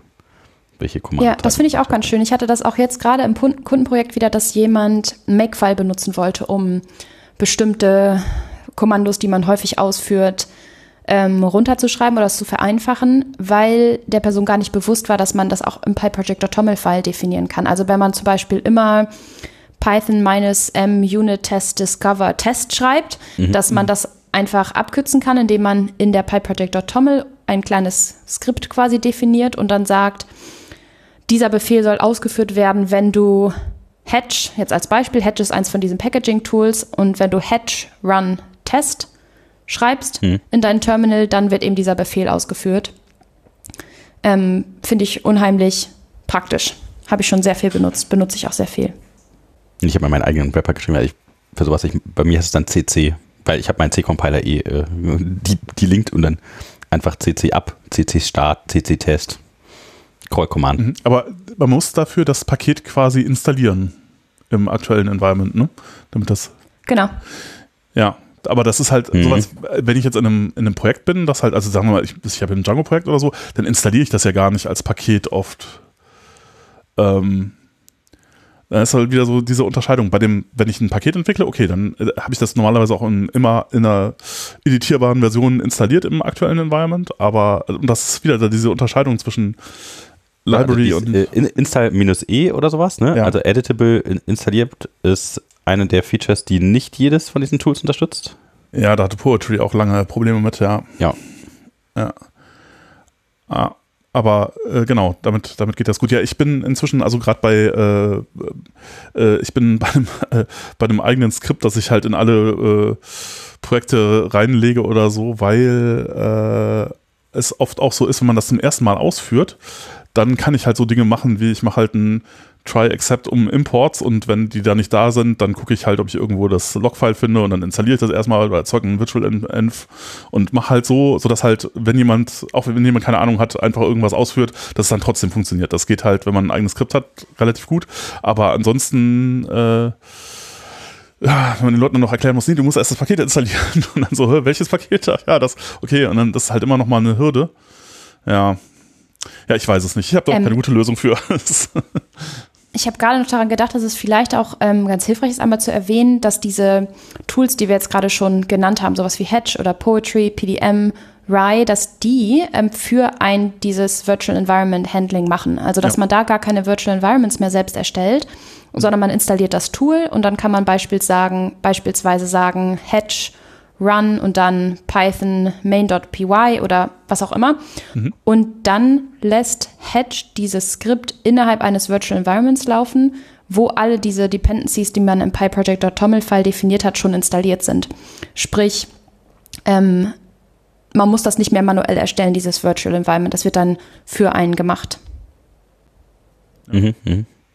Genau, ja, dann, also Poetry zum Beispiel, jetzt kann man halt auch dann konfigurieren, dass halt alle Venvs in einem bestimmten Ordner liegen, wenn man das gerne hätte. Oder dass sie halt im Projekt liegen. Also das gibt halt diese zwei Varianten. Ich weiß nicht, wozu ihr da tendiert. Vielleicht auch ein bisschen die Frage, ob man Dev macht, wo man halt zwischen den Venvs vergleichen will, oder ob man das halt in Prod macht, wo man das vielleicht direkt ins Projekt legt. Oder irgendwo nach Opt oder ich weiß nicht. Ja, also häufig einfach den Default benutzt. Mhm. Also ich, ich mache, also ist unterschiedlich. Für Entwicklung lege ich die ganzen Virtual Envs in ein Verzeichnis damit ich halt nur bei einem Verzeichnis mhm. sagen muss, dieses Verzeichnis bitte nicht backuppen. Mhm. Äh, ansonsten müsste ich eine Regel haben, die das halt für alle, die halt immer rausfindet, was ist das Virtual Env in einem Projekt und dann das dann halt nicht backupt. Mhm. Was auch geht, aber ist halt komplizierter und wenn ich mich dann an diese Regel selber mal nicht halte, dann wird halt ein Virtual Env gebackupt, was halt doof ist. Ja, also ich habe ähm, aber tatsächlich schon gesehen, dass tatsächlich sogar die VEMs Teil der Version Control sind. Ja, das ist natürlich, nee, also das wollte ich gar auch nicht machen, aber das habe ich schon gefunden, weil ah. die Leute halt irgendwie die brauchen, ja. reproduzierbar auch irgendwie auf ihren System, dann halt tatsächlich einfach die Venv auschecken und dann haben sie die schon, ohne dass sie diesen ganzen Hassel machen müssen. Oder die wird halt irgendwie gesippt und halt dazugelegt, weil ähm, man die dann für alte Versionen halt einfach dann dabei hat und die funktioniert direkt. Wenn man dann halt jetzt nicht, ähm, also den Python nur gelinkt hat, sondern das halt mhm. als äh, hart dahingeschrieben hat, dann könnte das sogar funktionieren. Also. Hm, ich habe Zweifel. Ja, gut, aber das ist halt wieder genau so ein Punkt, wo wir halt merken, es gibt halt ganz, ganz viele verschiedene Lösungen für dieses Problem. Ja. Wie laufe ich denn überhaupt eine Python-Anwendung, die alle nicht so richtig gut funktionieren und so. Ja. Ja, alle Probleme haben an irgendwelchen Edge Cases. Also es gibt, das ist tatsächlich, also das Beispiel Rust ist da, glaube ich, echt ein gutes. Also weil du machst Rust ab und hast dann ja. Cargo und sowas und das ist. Ja, aber man kann halt, äh, man kann, äh, das wird ja dann auch oft vorgeschlagen, also warum machen wir es nicht einfach wie, wie, wie Rust jetzt sozusagen in der Python-Welt und dann sind wir dieses Problem los, das funktioniert halt nicht, weil Python halt so alt ist und es so viele Dinge gibt also tatsächlich größere Teile des Ökosystems würden, wenn du sagst, okay, das ist jetzt der Weg, wie wir das, wie wir das machen, halt einfach nicht mehr funktionieren. Und dann äh, geht, kannst du es halt eigentlich auch nicht machen. Ein, also ein Plan also zum Beispiel den ja. ZPY-Support einstellen. Das haben auch Leute schon angedacht oder probiert und dann bei den Diskussionen kam immer raus, nee, es ist unmöglich, es geht nicht. Kann man nicht machen. Also wäre Python 4 dann. Ja. Selbe Problem, ja. Das will auch keiner mehr machen. Will auch keiner machen. Das ist äh, ja so einen harten, äh, solche harten ja. Inkompatibilitäten, das wird nicht mehr passieren, glaube ich. Ja, es ist, ähm, aber genau, also auf Produkt, äh, Produktivgeschichten, da mache ich das so, dass ich das Virtual Env in das äh, Projekt selber mit reinlege. Einfach deswegen, weil ich dann äh, sozusagen alles an einem Platz habe und halt auch wenn ich es dann entferne, auch nur ein Verzeichnis entfernen muss und nicht noch gucken muss, oh, da gibt es noch das Virtual Env, oh, da gibt es ja noch die Datenbank oder oh, da gibt es noch dieses Dings, was ich auch noch mit entfernen, sondern dann entferne ich das eine Ding und dann fertig. Ja, also ich, ja. ich habe das tatsächlich unter Opt und dann halt die Python-Sachen alle da an einer Stelle, die für das Projekt mhm. da sind. Okay, auch interessant, ja. Und dann habe ich halt quasi das Projekt, also den Code vom Projekt und den Code von dem, was für das Projekt zum Laufen notwendig ist. Mhm. Also zwei Sachen, aber ja. Ja. Ich habe gerade noch daran gedacht, ähm, Hedge zum Beispiel ist eines der Tools, die ich recht häufig benutze, einfach mhm. auch nur, weil ich irgendwann damit angefangen habe und das ganz nett finde. Und das hat ähm, so ein tolles Feature für die Virtual Environments, dass man im PyProject.toml-File eben auch definieren kann, deklarativ, ähm, welche verschiedenen Virtual Environments man haben möchte. Ah. Und ich habe beispielsweise häufig eins für Styling, also wo man ähm, was dann Black über alle Sachen laufen lässt, wo dann also da sind da die Dependencies ah. nur wie Black, Rough und ähnliches ja. installiert und auch die Skripte dafür. Und dann habe ich ein Virtual Environment für die Documentation. Ähm, ich benutze zum Beispiel Material for MK Docs ähm, wo das dann installiert ist. Und dann kann man halt wirklich ganz strukturiert sagen, okay, diese verschiedenen ja, Anwendungsfälle oder die, das, das mache ich in meinem Workflow und dafür brauche ich nur diese Dependencies und dann kann man das wirklich schön ah, okay. organisiert runterschreiben, PyProject.toml. Das finde ich mhm. irgendwie total angenehm, weil das so mhm. viel besser nach außen kommuniziert, Poetry welche hat das auch Dinge irgendwann machen. eingeführt als Groups. Ah, okay. Und tatsächlich, also da, du kannst halt die Gruppen optional machen halt oder halt nicht. Also die äh, nicht optionalen Gruppen sind halt die, die absolut notwendig sind, damit die Anwendung läuft und halt solche Sachen wie Docs oder wie Tests oder sowas können halt eigene Gruppen haben. Ähm, da hatten wir mal mit Johannes drüber gesprochen. Johannes meinte, totaler Quatsch. Du brauchst eigentlich nur zwei und das ist Dev, Dev und Prod. ja. Aber, Kann man auch vertreten? Ja, also ist halt die Frage, braucht man so einen Fall, wo man nur Linden will oder wo man nur Docs angucken will oder sowas? Ja, also mein Argument dafür wäre halt auch genau, weil ich habe, also oft hat man dann implizit ja doch mehrere. Zum Beispiel, wenn man sowas wie Precommit-Hooks verwendet. Weil Precommit kümmert sich ja auch wieder selber darum. Ja. Und dann hast du es aber implizit irgendwie. Ja. Und es wäre natürlich vielleicht schöner, das explizit irgendwo stehen zu haben, wo das, das, äh, äh, ja. Ja, also, Prico mit MyPy ist zum Beispiel so ein Kandidat, der unheimlich nervig ist, weil das halt, ja. ja. Genau. Also, also, genau, man, äh, also ich würde sagen, wenn man nur Dev und Prod haben will, dann schafft man das nicht, weil man hat ja zumindest noch das für Preco mit. Und äh, das heißt, dann hat man nochmal einen Ort, wo man das pflegen muss. Es steht ja. ja auch nicht in der Pi Project Toml drin, sondern es steht dann auch wieder in, in dem Prico mit Jammel und äh, Jammel. Ja, oh ist, ja. Mess. Ich, bei mir sind halt so Gruppen, die sind alle optional, die ich alle per Default dann wieder copy und paste, wo halt dann sowas drin ist, wenn eine Postquest benutzt wird, dann mach doch bitte diese Gruppe noch dazu. Und wenn irgendwie Authentifizierung benötigt wird, dann mach doch bitte diese Gruppe noch dazu. Und wenn, ja, ja so Dokumentation, dann muss halt okay, halt alle dann, an, an, der Stelle würde ich sagen, na, beschränk dich doch bitte auf Dev und Prod. ähm, kann man denn bei den Gruppen in Poetry dann auch Skripte für diese Gruppen definieren? Mm, nicht, dass ich wüsste aber vielleicht okay. vertue ich mich auch. Also, ja, also Poetry hat eh immer so ein bisschen so Probleme mit so dann Sachen wieder abreißen oder sowas. Oder wenn du halt irgendwie ein Update von einer Major Python machst, dann fliegt Poetry oft auf die Nase. Das ist äh, fürchterlich. Aber vielleicht ist das jetzt neu besser. Also auch noch so ein Ding, ne? Poetry hat irgendwie zweimal ein Update gemacht, das so Breaking Changes eingebaut hat, wo es dann, das war halt so sehr, sehr nervig. Wirklich böse Dinge gemacht hat. Ja, also, das war halt der Hauptgrund, warum viele Leute gesagt haben, so nee, die fasse ich jetzt nicht mehr an, weil sowas geht halt genau. eigentlich nicht, ne? Ja. Ja. Das habe ich auch total viel mitbekommen. Also ich habe selbst schon Poetry benutzt, das hat für mich immer gut funktioniert und ich finde es auch ein gutes Tool. Aber ich habe voll viele Leute, von voll vielen Leuten das mitbekommen, die dann einen dieser Breaking Changes mitgemacht haben und dann gesagt haben, nie wieder. Also kategorisch benutze ich nicht mehr. Sowas ja. geht nicht. Das kann man nicht machen. Und dann hat man eben auch genug Alternativen, auf die man zurückgreifen kann dass man Poetry dann nicht mehr ja. verwenden also muss. Ich sag mal so, andererseits, es waren halt so ein paar Sachen echt kaputt und die haben die jetzt gefixt. so gesehen, ne? Wenn man jetzt einmal diesen Schmerz hat und es läuft dann jetzt wieder, warum dann nicht? Aber ja. Ja, ich weiß nicht. Ich glaube, es war bei vielen auch diese Art und Weise, mit der es gemacht wurde, dass zum Beispiel nicht hm. gewarnt wurde davor, dass bestimmte Dinge dann nicht mehr funktionieren werden. Ja, ich glaube, also der Ton äh, in, den, in den Requests und, und den Issues war auch so ein bisschen rau, habe ja. ich das Gefühl gehabt. Das war, einige Leute fanden das auch nicht so gut. Poetry ist halt auch so ein Sonderfall, habe ich manchmal das Gefühl. Also mm, ich hatte mir so ein paar mm, Kriterien rausgesucht, um die verschiedenen Tools zu vergleichen, damit es eben wirklich so ein bisschen unbiased ist und nicht nur meine persönliche Präferenz mit reinfließt. Und es gibt ein PEP ähm, 621, da geht es darum, wie man Metadata in der PyProject TOML aufschreibt. Also in welchem Weg. Und da mhm. wurde halt irgendwann ein Standard definiert, den die meisten Tools vertreten. Nur Poetry hat da seine Extrawurst und macht das anders, was ja auch in Ordnung ist, dadurch, dass sie es von Anfang an anders gemacht haben. Aber es gibt, glaube ich, seit eineinhalb Jahren schon offenen, offenes Issue dazu auf GitHub und sie wollen es auch irgendwann machen, aber sie haben es halt immer noch nicht gemacht. Und ich glaube, so ein paar Besonderheiten muss man da schon im Kopf behalten, wenn man dann Poetry benutzen will. Ja, also das war auch, äh, als ich dann irgendwie auch Probleme mit Poetry bekommen habe und dann halt da auch angefangen habe, Issues aufzumachen und äh, dann mir auf das Open Issues Ding mal angeguckt habe, dachte ich so, oh, oh, oh. Also letztlich glaube ich, ist das ein, einer, der auch eigentlich also als Freelancer arbeitet, der das halt auch nicht Vollzeit macht, sondern halt auch so in seiner Freizeit. Mhm. Und zu dem Zeitpunkt, wie es heute ist, weiß ich nicht. Und da waren halt tausend offene Issues in dem Projekt. So, das ist halt so, okay, und einige schon sehr, sehr lange offen. Und äh, ja, hm, naja. Ich meine, ist ja klar, dass man das nicht so hinkriegen kann. Ne? Äh, Gerade wenn das dann halt viel verwendet wird, dann wird man halt erschlagen von dem Ansturm von Leuten, die irgendwas ändern wollen oder irgendwelche Probleme gefunden haben. Aber ja, ist halt für Leute, die ja, das, halt ein Problem. Open Source Schicksal so ein bisschen. Ja, ja, natürlich. Also es ja, ja. Wo würdest du denn den Unterschied sehen zu, zu, zu Hedge oder, oder äh, Rye? Ähm, kann man das irgendwie kategorisieren, wo da die Unterschiede liegen?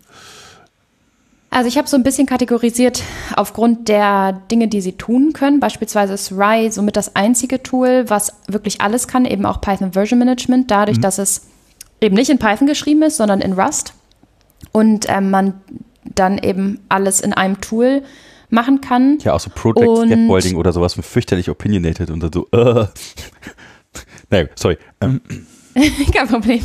Ähm, genau, und da gibt es PDM, Poetry, Hedge, die nochmal so ein bisschen rausfallen, weil sie, also PDM und Poetry zum Beispiel, können kein Python Version Management machen. Man kann einfach PyEnv benutzen, aber ähm, die haben das nicht als eigene Funktionalität drin, also dass man irgendwie sagen kann, Poetry keine Ahnung, add Python Version irgendwas. Aber sowas gibt es nicht. Und Hedge wiederum, das ist noch, also wird auch natürlich sehr aktiv entwickelt, aber das kann zum, also jetzt gerade hat es noch keine Package-Management-Möglichkeiten. Ähm, also man kann jetzt nicht wie bei Poetry, da kann man ja sagen, Poetry add pff, irgendein Paket und dann fügt Poetry das in die PyProject TOML-File hinzu und macht auch, ähm, versucht die Dependency-Conflicts zu lösen. Hm. Und das kann Hedge noch nicht. Ähm, der hat immer angekündigt, dass er das noch implementieren wird. Ähm, aber bisher ist es noch nicht da, es sei denn, das wurde jetzt die letzten Tage hinzugefügt. Ich habe es noch nicht gesehen. Genau, ich glaube, das kommt so ein bisschen auf den Use Case drauf an. Flit hatten wir ja auch schon besprochen. Flit ist halt eben wirklich dazu gedacht, wenn man einfach nur ein Package bilden und publishen möchte und vor allem ein Package, was keinen ähm, C-Code hat oder ähnliches, sondern wirklich nur Python-Code. Ich glaube, das ist ganz gut, wenn man sich vorher einmal überlegt, was möchte ich überhaupt machen und ähm, dann dementsprechend sich das Tool raussucht. Ich muss aber auch sagen, dass bei diesen ganzen Tools letztlich die persönliche Präferenz und was das Team macht auch eine riesengroße Rolle spielt. Wenn jetzt alle im Team Poetry benutzen, wird es wahrscheinlich schwierig, Hedge zu benutzen, weil in der PyProject.toml-File eben auch das Bild-Backend definiert ist. Hm. Und ähm, da steht dann eben Poetry drin. Also vielleicht nochmal ähm, ganz kurz zu dem Packaging. Also ähm, ihr wollt ein Paket auf API veröffentlichen. Das ist so das, was dahinter steht. Du meinst mit dem Publishen genau. gerade? Ja. Mhm. Ja. Ja, genau, stimmt. Das kann man vielleicht nochmal einmal kurz erklären, dass man bei Packaging zwei verschiedene Schritte dann hat. Also man kann das den Bildschritt machen. Das bedeutet, dass man dann, dass ein Wheel-File erstellt wird, was so die, das ähm, Format ist, mit dem das Package beschrieben wird und da ist dann wirklich auch alles drin, was das Package braucht. Das ist auch letztlich das, was von PyPI gezogen wird, wenn man pip install was auch immer macht. Und es wird ein Tarball-File erstellt, so .tar.gz. Und der Publish-Schritt, Step, Publish-Step ist dann, dass man diese Dateien zu PyPI oder zu irgendeinem anderen Index veröffentlicht, was man ja gar nicht unbedingt machen möchte. Manchmal reicht es auch schon, wenn man ein Wheel-File erstellt, was man dann lokal hat, was andere installieren können. Mhm. Ja. Äh, für Wheels vielleicht noch, äh, bei Windows äh, gibt es äh, Golke, ähm, eine wundervolle äh, Bibliothek von gut gepatchten Wheels. für Pakete, die man sonst bei Windows nicht einfach so installieren kann, weil man die irgendwie selber kompilieren müsste, wo dann Kompilierungstools Probleme auftauchen können oder die es nicht gibt, aber auf Windows geht es immer. Also super tolle Quelle. Ich merke schon, wenn ich irgendwann mal doch Windows benutzen muss, dann ja. werde ich auf dich zukommen. Ja, das, das ist einfach Hacks, so viel Quatsch, man so irgendwann gegenhaut, ja. Irgendwann geht es dann vielleicht, ja. Ich habe äh, letztens ein, hat jemand einen ganz alten Webcomic repostet äh, auf Mastodon äh, von 2004 oder so, wo da, ich weiß nicht, welcher Webcomic das jetzt war, man sieht halt irgendwie so äh, irgendwie Star Trek Setting und im Hintergrund irgendwie Klingonen sich mit so Schmerzstöcken quälen und einer im Vordergrund sagt so, oh, ich habe was noch viel, viel härteres gefunden als Schmerzstöcke irgendwie, ich installiere einfach Windows auf meinem Laptop. das, äh, ja. ja. Obwohl man tatsächlich dazu sagen muss, ja, also mit den neuesten PowerShells ja, ja, und den neuesten Windows Terminals und wenn man das so ein bisschen beherrscht, kann man auch ohne VSA einigermaßen gut entwickeln. Es gibt halt so ein paar Sachen, die gibt es noch nicht als Pakete, FS-Event oder aber für die meisten Sachen gehen ordentlich. Mhm. Mittlerweile, würde ich jetzt behaupten auch auf Windows. Du kennst dich damit sicherlich gut aus. Ja, ich muss halt damit die ganze Zeit arbeiten. Also ich würde es auch jetzt nicht ja. unbedingt immer machen wollen, aber es geht ja. irgendwie schon. Also ich brauche kein Docker mehr, wie es vorher die ganze Zeit war. Da ah, muss halt okay. einfach Docker installieren und dann halt ja, laufen. Ja, mit Docker geht es natürlich, aber oder, auch da hast du natürlich WSL oder so. Probleme, ja. Genau. Ja, und das wird auch nachher alles ein bisschen langsam und hässlich, aber es geht auch mittlerweile relativ vieles oder eigentlich alles nativ direkt. Oh. Mit Ausnahmen. Es gibt so ein paar Pakete, die laufen. Ansible zum Beispiel äh, zickt halt rum, muss halt doch in Docker laufen oder auf WSL oder sowas. Ich habe gerade noch gedacht, äh, mit der Frage von gerade, ähm, mit, den, mit den verschiedenen Tools, was finde ich auch eine große Rolle spielt, ist, in welchem Entwicklungsstadium die sich befinden, beziehungsweise wie aktiv die weiterentwickelt werden. Mhm. Oh ja. Weil Rye zum Beispiel ist ja ein sehr junges Tool, das ist erst, glaube ich, im Mai rausgekommen ähm, und ist auch eigentlich entstanden mehr so als Hobby. Spielerei, würde ja. ich mal sagen. Er hat jetzt nicht gedacht, der Autor, dass das jetzt ein Tool wird, was von total vielen Leuten genutzt wird. Also ich glaube, Armin macht das, das nutzen aber voll viele Zeit, Leute. Ne? Also Rust jetzt hat ja, also ja. Armin Ronacher ist wahrscheinlich der Typ, der hat Flask gemacht, ne? Ja, genau. Ganz viele, ganz viele Projekte. Ja. Jochen weiß ja mehr, aber ähm, ja, also er macht jetzt gar keinen Python mehr, hauptsächlich, wenn ich das richtig verstehe. Ja. ja. Und Rust, aber er benutzt halt Python noch manchmal und dafür hat er dann in Rust so eine Lösung geschrieben, die also tatsächlich so ein bisschen nach dem aussieht, was sich eigentlich die meisten Leute so wünschen aber ja, also ich habe es auch so ein bisschen ausprobiert und dachte mir so, na, nicht ganz das, was ich brauche. Was ähm, hat dir denn gefehlt oder? Also der, der Stil, wie. Und also vor allem dieses Project Scaffolding und wo die Sachen dann liegen und so, das mhm. ist halt alles opinionated. Ich meine, ist halt sein gutes Recht, er macht halt seinen Kram, ist ja voll super für ihn, aber äh, nicht das, was ich machen würde. Ich hätte das gerne konfigurierbarer oder so. Und würde halt okay. das gerne auf meinen, meinen Stil umbringen. Ja, ich glaube, das muss man halt auch so ein bisschen im Kopf behalten, wenn man jetzt sagt, okay, wir benutzen Rye und wir benutzen das vielleicht auch im Projekt, ähm, sich einmal vor Augen zu führen, okay, das ist, wird jetzt gerade eben von Armin entwickelt und gerade genau. ist es auch sehr aktiv, also der bringt da viele neue Releases raus, aber man weiß ja nicht so wirklich, genau, was damit im, im halben Jahr hat er was anderes vor, hat einen, hat einen anderen Job und hat ein neues Hobby oder sowas, dann ist halt, liegt es halt darum, dass wie es halt oft so ist, ne? Genau. Ja. Und sowas wie Poetry, würde ich jetzt sagen, ist schon so lange etabliert, dass es eher sicherer, dass das auch weiter verwendet wird. Hm. Ja, also ich habe Tisch, also weil Jochen halt sagte, ah, er nimmt jetzt auch kein Poetry mehr und er macht das alles über Pip-Tools, auch das mal äh, benutzt. Mhm. Und das gefiel mir auch überhaupt nicht. Ich finde es total fürchterlich. Ja, es ist so ein bisschen, ich benutze es auch nicht pur sozusagen, sondern ich verdünne das halt. Äh, ja. Dann noch so, äh, so Rapper außenrum, die ich dann benutze. Genau, also man muss sich halt seine mhm. eigenen Rapper drum herum ja. bauen und das, damit das halt alles wieder irgendwie nett ist und so. Ja. Und das ist alles. Äh, Insofern, äh, ob man das Leuten ja. einfach so zumuten kann. Ja, also auch ja. die Frage ist halt auch da, ne, wenn ich halt jetzt Neulinge im Projekt habe, irgendwie irgendein Junior Dev oder so, und dem, der gerade Python das erstmal in der Hand hat, wie erkläre ich ihm das denn jetzt? Äh, ja, ich habe übrigens das gemacht und das gemacht und das gemacht und das gemacht und da ja. hier oben rein und von hinten durch. Dann, oh, hm, Oh, das war kompliziert, dann ist er direkt nach 10 Minuten ausgestiegen und fängt wieder von vorne an. Das glaube ich auch. Ja. Ähm, viele der Tools benutzen auch andere Tools mhm. under the hood. Also Rye zum Beispiel benutzt Pip-Tools mhm. und natürlich benutzen viele der anderen dann auch Pip. Also wenn man jetzt irgendwie Poetry, Add, irgendein Package macht, dann nutzt das, glaube ich, Pip oder PipX. Ich bin mir gar nicht sicher. Aber ähm, viele von diesen grundlegenden Tools werden eben auch wieder verwendet und haben dann aber trotzdem diese übergeordneten Befehle wie Poetry Add. Ja, also ja, also PipX ist auch nochmal interessant. Die, also es gibt ja verschiedene Wege, zum Beispiel dann sowas wie Poetry auch zu installieren. Ne? Man kann es halt einmal selber irgendwie von GitHub ziehen und bauen. Man kann es halt irgendwie über pip selbst installieren. Mhm. Man kann es über pipx installieren oder über, ich glaube, der empfohlene Weg ist, das Installationsskript zu verwenden. Ist es, ist es immer noch irgendwie, man, man nimmt die URL und pipet die nach Curl, äh, oder äh, zieht die per Curl und pipet die nach äh, in die Shell oder so? So ähnlich, ja. Aber es gibt mittlerweile ein neues Mhm. Skript und die anderen beiden alten Skripte sind auch wieder deprecated und die soll man nicht mehr verwenden und dann gibt es dann irgendeine Warning und es funktioniert nicht mehr und es geht kaputt. Also und gibt es übrigens auch bittere, also ja, ich meine, security-mäßig immer schon so ein bisschen fragwürdig, das so zu machen. Mhm. Aber es gibt halt auch viele Dinge, die, die Leute vielleicht nicht wissen, die halt echt übel sind. Selbst wenn man bei Curl halt äh, sagt, irgendwie benutzt doch bitte SSL, macht es zuerst einen Request auf HTTP. Mhm. Das heißt, wenn, wenn ein Angreifer dazwischen sitzt, der kann das, selbst wenn du sagst, verwende bitte HTTPS, wenn du das nicht in die URL dazu geschrieben hast, Mhm. sondern nur äh, als Konfigurationsoption gesetzt hast, äh, kann, kann sich jemand dazwischen klemmen und einfach den ersten HTTP-Request abfangen Oh. und dann was zurückliefern. Das heißt, wenn jemand in deinem Netzwerk sitzt, dann kann er dir da Dinge unterschieben, wenn du das so machst. Also das ist schon, also naja. Aber ja, ich verstehe, warum, warum Leute auf die Idee kommen, das so zu machen, weil äh, ja, die Alternativen sind auch alle nicht so Ja. toll. Gut, also äh, äh, Rust Up ist auch per Curl übrigens, das an der Stelle mal. Ja. ja. Ähm, ja, ja, also ist die Frage, also, auch noch interessant, äh, habt ihr irgendwelche Pakete, die ihr in das System Python mit direkt installiert? Ganz verfliegt, oder sagt ihr alles, nein, pur, da kommt nichts dran, das ist äh, rein Standard-Lib. Also ich installiere tatsächlich Ich versuche tatsächlich Django. zu vermeiden. Also bei mir Ja. ist immer ein Django drin. Also ich, nee, bei mir nicht. Also ich hätte gerne immer Start Project zum Beispiel. Ach so, damit du, damit du quasi Ja. im Template Ja. äh, direkt immer was Ja. erzeugen kannst. Ja. Okay, ja gut. Und Rich ist immer drin, weil ich habe immer so ein paar Sachen in meiner Shell, die auf Python basiert sind und da hätte ich gerne immer Rich drin und Typer hätte ich halt in dem Fall auch gerne drin, weil ich halt viele Kommandozeilen-Tools, die ich im System weit benutze, baue. Deswegen auch da. Ja, Ja. aber das sind dann ne, schon wieder so Dependencies, die ich dazu packen muss.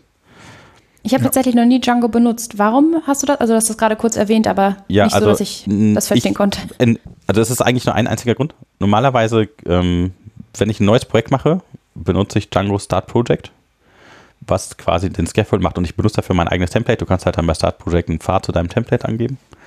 Und damit aber Start Project verfügbar ist, muss halt Django schon da sein. Ähm, und deswegen installiere ich Django einfach direkt mit. Ja, das ergibt Sinn. Und dann kann ich halt Ähm, dieses mit dem Projekt Project Ja. Scaffolding, da habe ich auch gerade dran gedacht, dass ähm, die meisten Packaging-Tools, die haben da auch eben Befehle für. Mhm. Ähm, das ist vielleicht ganz gut zu wissen. Also normalerweise hat man ja irgendwie Tests Directory und Source Directory und ähm, die meisten Tools, ähm, beispielsweise jetzt Hedge Poetry, die haben alle einen Befehl, könnte irgendwie Hedge init, nee, Hedge new und dann mit so einer init-Flag beispielsweise, die erstellen dann das PyProject-Toml-File schon mal für einen. Da sind dann auch viele der Tools schon konfiguriert, wie Black beispielsweise und dann auch diese Folder-Struktur. Also das Mhm. ähm, kann auch ganz nett sein, wenn man das nicht alles selbst machen will. Ja, oder wenn man das äh, mag, ja. Also das ist zum Beispiel so ein Punkt, wo ich sagen würde, ich hätte da gerne, dass er dann ein Template nimmt, was ich ihm vorgebe, weil ich nicht mag, wie der es macht. Und das ist auch der Grund, also es gibt noch ähm, ein paar andere Möglichkeiten, so ein Project Scaffolding zu machen, sowas wie Cookie Cutter oder so. Ähm, das ist halt, also ich finde es mittlerweile recht bloated, das haben wir früher halt so ein paar Mal öfter gemacht, aber das ist halt so viel Zeug drin, dass du halt nie brauchst, dass du alles immer wegschmeißt und rausschneiden musst. Und deswegen, Total. Ja, wenn man jetzt, wenn man jetzt sozusagen, immer mhm, so, so ein Standardprojekt, äh, Django Cookie Cutter Projekt nimmt ja. oder so, genau, das habe ich früher, weil äh, früher war das für mich alles so, oh, es ist so viel Zeug, was man irgendwie einstellen muss und so, dann äh, gut, dass da jemand anders drüber nachdenken muss und nicht ich. das, äh, und inzwischen denke ich mir auch so, naja, nee, ich mache das lieber selber. Aber das Problem ist, ich, wenn jetzt jemand anfängt, ne, was empfiehlt man dem? mh, Ähm, ich würde fast sagen, gar keinen Scaffold, sondern alles selber bauen. Dann ja, ist aber dann hat er, mit. hat er halt eine, eine schwere Lehrkurve erstmal vor sich. Und das ne? ist auch halt der Kuba Nachteil. Buchu und du musst alles aufräumen. Ich kenne halt auch so Kundenprojekte, wo die Leute an irgendwas angefangen haben und denkst du so, oh mein Gott. Ja. Ja, es ist, äh, also, ja, Cookie Cutter ist vielleicht gar nicht so doof. Es gibt ja auch für Data Science Templates oder sowas und vielleicht kann man da auch sein eigenes Template bauen. Ich weiß es nicht. ja. Und Also, ja, ich habe es für Django halt. Mhm. Django Template. Ähm, in, da, interessanterweise, man kann äh, mit diesem Django Start Project ähm, Templates das auch missbrauchen für nicht Django Projekte. Das heißt, du Klar. kannst halt da tatsächlich auch andere Projekte, die gar nicht Django brauchen, haben. Deswegen Ja. habe ich Django auch tatsächlich am Anfang installiert, weil ich kann einfach arbiträre Projekte mit meinem Django Template bauen. Was, also im Prinzip sowas ähnliches macht, einfach Ginger ersetzen für irgendwelche Python-Files und halt Mhm. Directory-Strukturen bauen. Ähm, ja. ist fast so wie Cookie Cutter, nicht ganz so mächtig. Äh, Ja. Und ich brauche es halt auch nur so für kleine Sachen. Ich mache jetzt auch nicht so mega große Dinge, aber ja. Ja, und ein Problem, was man dabei hat, ist halt, was ist, wenn sich an dem Basistemplate irgendwas ändert und man möchte jetzt alle Projekte, die man Mhm. mit dem Template erzeugt hat, auf den aktuellen Stand bringen. Wie macht man denn das? Ist eine gute Frage. Ich bin da gerade dabei, mir was zu überlegen. Ähm, und zwar ist es sowas wie, äh, du musst dir halt den Commit merken, von dem du das Template gescaffoldet hast. Mhm. Ähm, dann musst du einen neuen Branch erstellen musst dann ähm, den neuen Commit-Hash auschecken, machst dazu ein Diff, dann hast du halt den Diff von deinem Template Mhm. und dann äh, machst du ein Rebase von deinem ganzen Projekt auf diesen Diff drauf. So ungefähr funktioniert das. Und da, Mhm. dafür schreibe ich gerade so ein Kommando und das funktioniert. Okay. Ja, und das ist, äh, aber ja, dann, äh, ich habe es äh, Cherry genannt. Ich mache dann CC Cherry und dann pickt er Mhm. quasi alle Changes von meinem Template Scaffold. Okay. Ist, also, du musst dich halt an zwei Sachen halten. Zum Beispiel darfst du halt jetzt nicht an den Sachen, die das Template bereitstellt, eigentlich rumfummeln. Ich habe zum Beispiel so Core-Sachen, die kommen halt immer aus dem Template. Das heißt, ich muss die immer im Template bauen und dann picken, anstatt dass ich Sachen selber im Core ändere. Ich könnte Ja, halt nur Sachen dazufügen und dann, Mhm. dann sonst wird es halt immer Merge-Konflikte geben, wo du halt immer dann manuell dann rumfummeln musst. Deswegen würde ich einfach sagen, meine Konvention ist das dann einfach nicht zu machen, weil das brauche ich auch nicht, weil ich habe halt dann eh Apps in der Applikation, die für die Applikation da sind und dann machen die halt nur Sachen, die die Applikation macht und Core-Funktionalität kommt halt immer dann aus dem aus der Basis raus. Aber ja, Mhm. Oder auch noch eine Frage, genau, gibt es irgendwie, das bei den, bei, bei diesem äh, ganzen Tool gibt es da auch so Funktionalitäten für, ich habe jetzt irgendwie äh, 30 Repos Repositories, die alle relativ ähnlich sind. Ich würde jetzt gern zum Beispiel, weiß ich nicht, Poetry Update oder was auch immer, äh, mal auf allen ausführen. Gibt es da äh, Support oder ähm, Ich hatte den Fall noch nie, das kann Mhm. gut sein. Also habe ich noch nie ausprobiert, ausprobieren müssen. Ja, und ich kenne das auch immer so, dass dann Leute sich ihre eigenen Dinge zum Verwalten von vielen Projekten schreiben. Äh, aber also ich glaube, das ist sehr gefährlich. Also weil die Projekte alle so unterschiedlich sind, da alle gleichzeitig anfassen. ja, also äh, wenn zum Beispiel, also im letzten, in der letzten Jungle Chat Episode wurde Adam Johnson gefragt, wie er das denn oder hinkriegt, dass er irgendwie 70 populäre äh, irgendwie Repositories maintaint oder, oder äh, gibt ja Leute, die da ganz viel haben. Und dann, ja, der erste Schritt ist, dass man alle Projekte ungefähr auf den gleichen Status bringen muss. Und dann kann man mit Skripten drüber gehen. Ja, Und, genau.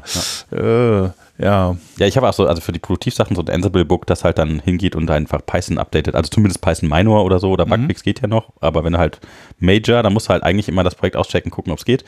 No, noch so eine Frage halt, ne? Ähm, Wie macht ihr das dann mit Tests äh, für Produktion, für so Builds in verschiedenen Versionen? Nimmt der da alle Tox oder wie macht ihr das am besten? Ja, genau. Also ich habe bisher immer Tox verwendet. Ja. Auch weil es eben meistens schon, wenn man jetzt irgendwie Hedge oder ähnliches hat, dann mit konfiguriert ist. Mhm. Einfach der Einfachheit halber. Ah, okay, also Hedge konfiguriert Tox auch direkt mit Soweit ich weiß, ja. und dann sagt er mal einfach, okay, mit, ich nebenbei. unterstütze bis zu dieser und dieser Version runter und ähm, dann installiert, also wa- was macht Tox nochmal? Also Tox äh, macht verschiedene Pythons dann Ja, auch. das erzeugt dir zum Beispiel alle Virtual, also die unterschiedlichen Virtual Envs in unterschiedlichen Versionen und lässt dann da deine Tests gegen laufen und so und macht dann hin- hinterher eine Zusammenfassung, was alles funktioniert oder nicht funktioniert hat. Woher nimmt denn äh, Tox die Python-Version? Ähm, Das ist eine gute das ist eine Frage. Frage. Ja. Da, äh, ich weiß gar nicht, ob es selber eine Möglichkeit hat, ob die auf der Maschine schon da sein müssen oder ob selber Docker oder? Dinger, äh, Wahrscheinlich nee, nee, nicht Docker, ja. Docker, das glaube ich nicht, aber ich Aber muss da glaube, sein? ich glaube, es äh, kann die selber installieren tatsächlich. Ich glaube, weil es nicht da sein muss, weil ich glaube, nee, ich habe ich habe wahrscheinlich alte Versionen nicht mehr, aber die Tox-Dinger testen auch gegen alte Py- Python-Versionen und ähm, das hat eigentlich immer funktioniert. Also wahrscheinlich, also so mein, mein, mein äh, Guess wäre an der Stelle, ja, Tox macht das irgendwie selber, aber ich weiß es auch nicht genau. Okay, Bold Ja. Prediction. Ja.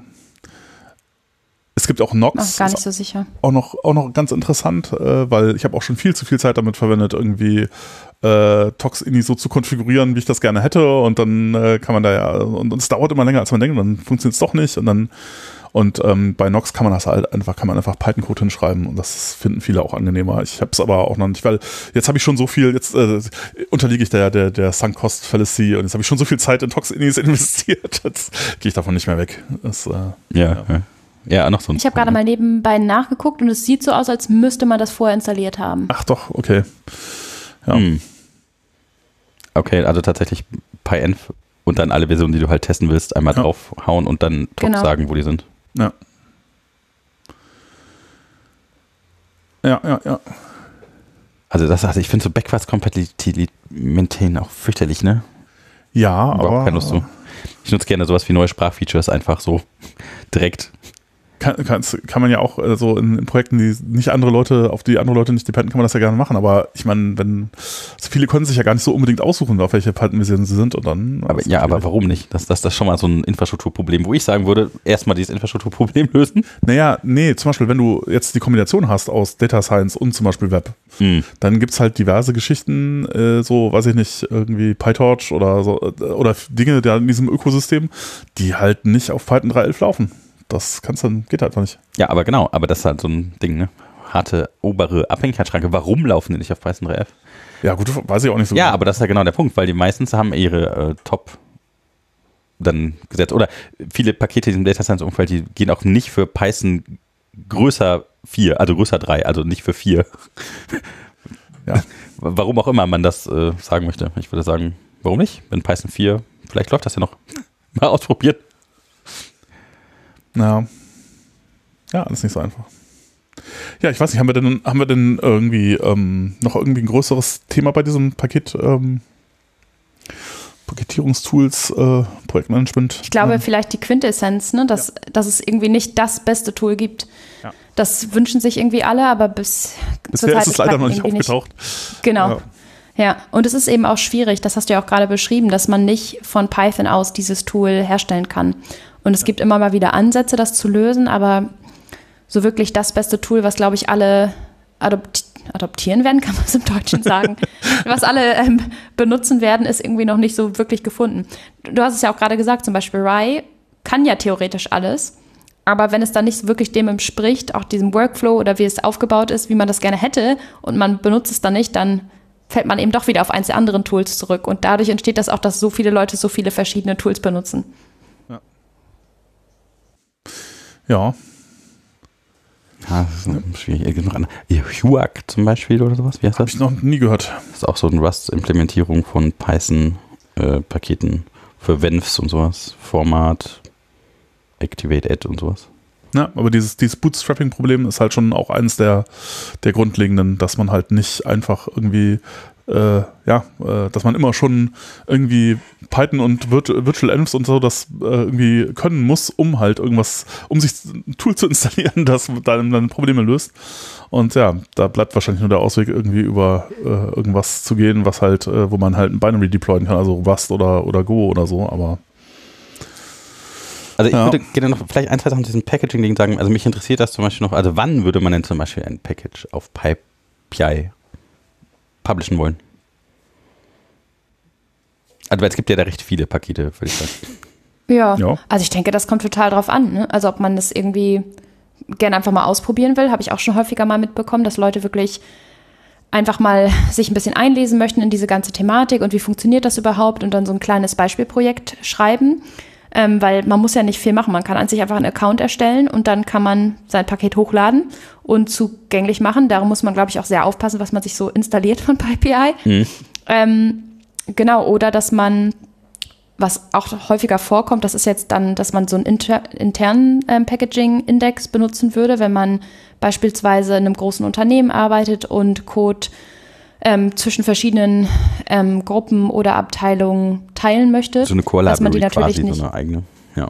ja, genau, dass man das dann ähm, hochlädt, sodass andere das wieder installieren können. Genau. Mhm. mhm. Gibt es, denke ich, verschiedene, verschiedene Use Cases. Und es gibt natürlich auch total viele tolle Open Source Libraries, wie beispielsweise Flask, die man sich darüber ähm, installieren kann, einfach weil jemand sich mal dachte, boah, das, das, das müsste man mal machen, das mache ich jetzt mal und das total populär geworden ist. Ich finde aber auch in dieser Hinsicht, wir hatten da ja gerade schon mit Poetry drüber geredet, dass da so viele offene Issues waren, teilweise, dass man teil häufig auch vergisst, dass da eine Person hinter sitzt, die das eventuell noch in ihrer freien Zeit macht. Ja. Und ähm, dass man das auch ganz, ganz häufig wertschätzender ähm, beurteilen muss, als man es tut, wenn Dinge nicht funktionieren. Das ist total krass. Also wie soll ich das denn jemals schaffen? Also welche freie Zeit? Frag mich mal so, ja? Ja. Nee, das ist ja auch ein, ein, ein sehr, sehr verbreitetes Problem, dass Leute dann halt äh, äh irgendwie also dass er, dass dann Maintainer von so Projekten verschwinden, liegt ja häufig daran, dass sie das dann halt irgendwie hinkriegen, aber man kriegt das halt dann nur eine Zeit lang irgendwie hin und irgendwann ist halt einfach, ist man halt einfach durch und dann, ja. dann ist halt, äh, ist halt, dann geht man halt irgendwie was mit Holz machen oder so und das Projekt das ist halt nicht mehr maintained. halt, ja. ja. Das, äh, ja. Ja, vor allem, wenn der Ton dann nicht wertschätzend ist, wenn Leute Ja. Ansprüche stellen und sagen, jetzt sieh aber mal zu, dass du das machst oder das funktioniert hier nicht und warum nicht und gib mir bitte die Lösung. Ähm, ja, stelle ich mir auch schon ganz schön frustrierend schwierig. vor, wenn man sowas hat. Ja. Ja. Ja, gut, der Computer und Internet und so. Das ist eh immer. oh je. Tja. Ungefilterte Menschen aufeinander loslassen, Tja.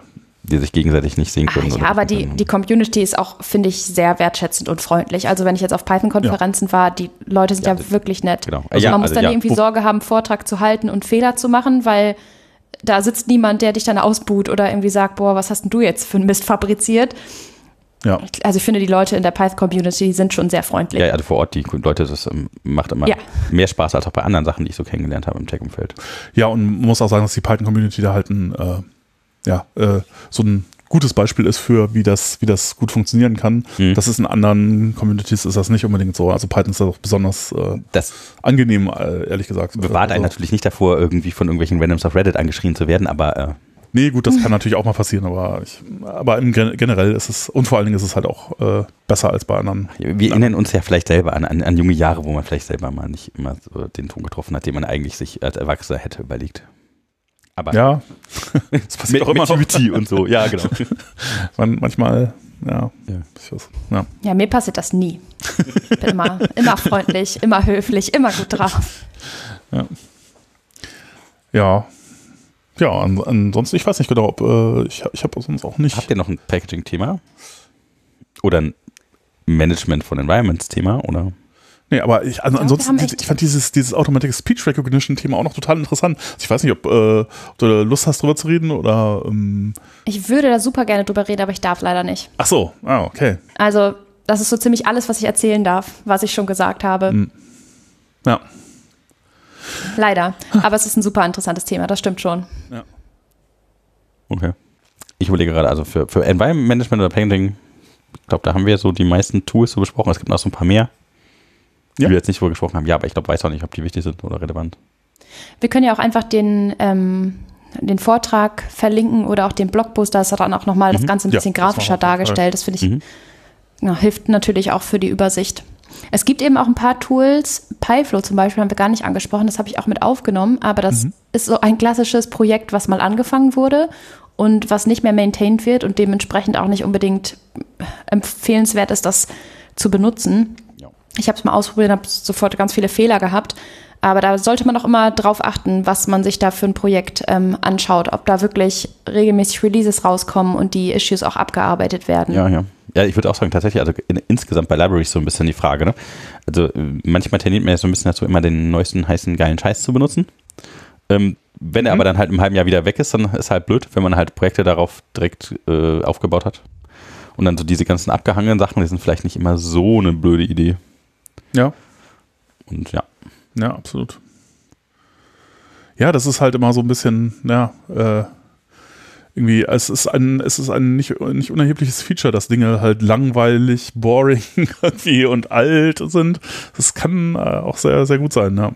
Also, Ja, alleine schon auch, weil dann äh, man in den Issues ja häufig, hof, häufig genau das Problem findet, was man gerade hat. ja, Und dass das schon beantwortet wurde. Alleine sowas kann ja unheimlich hilfreich sein, dass ja.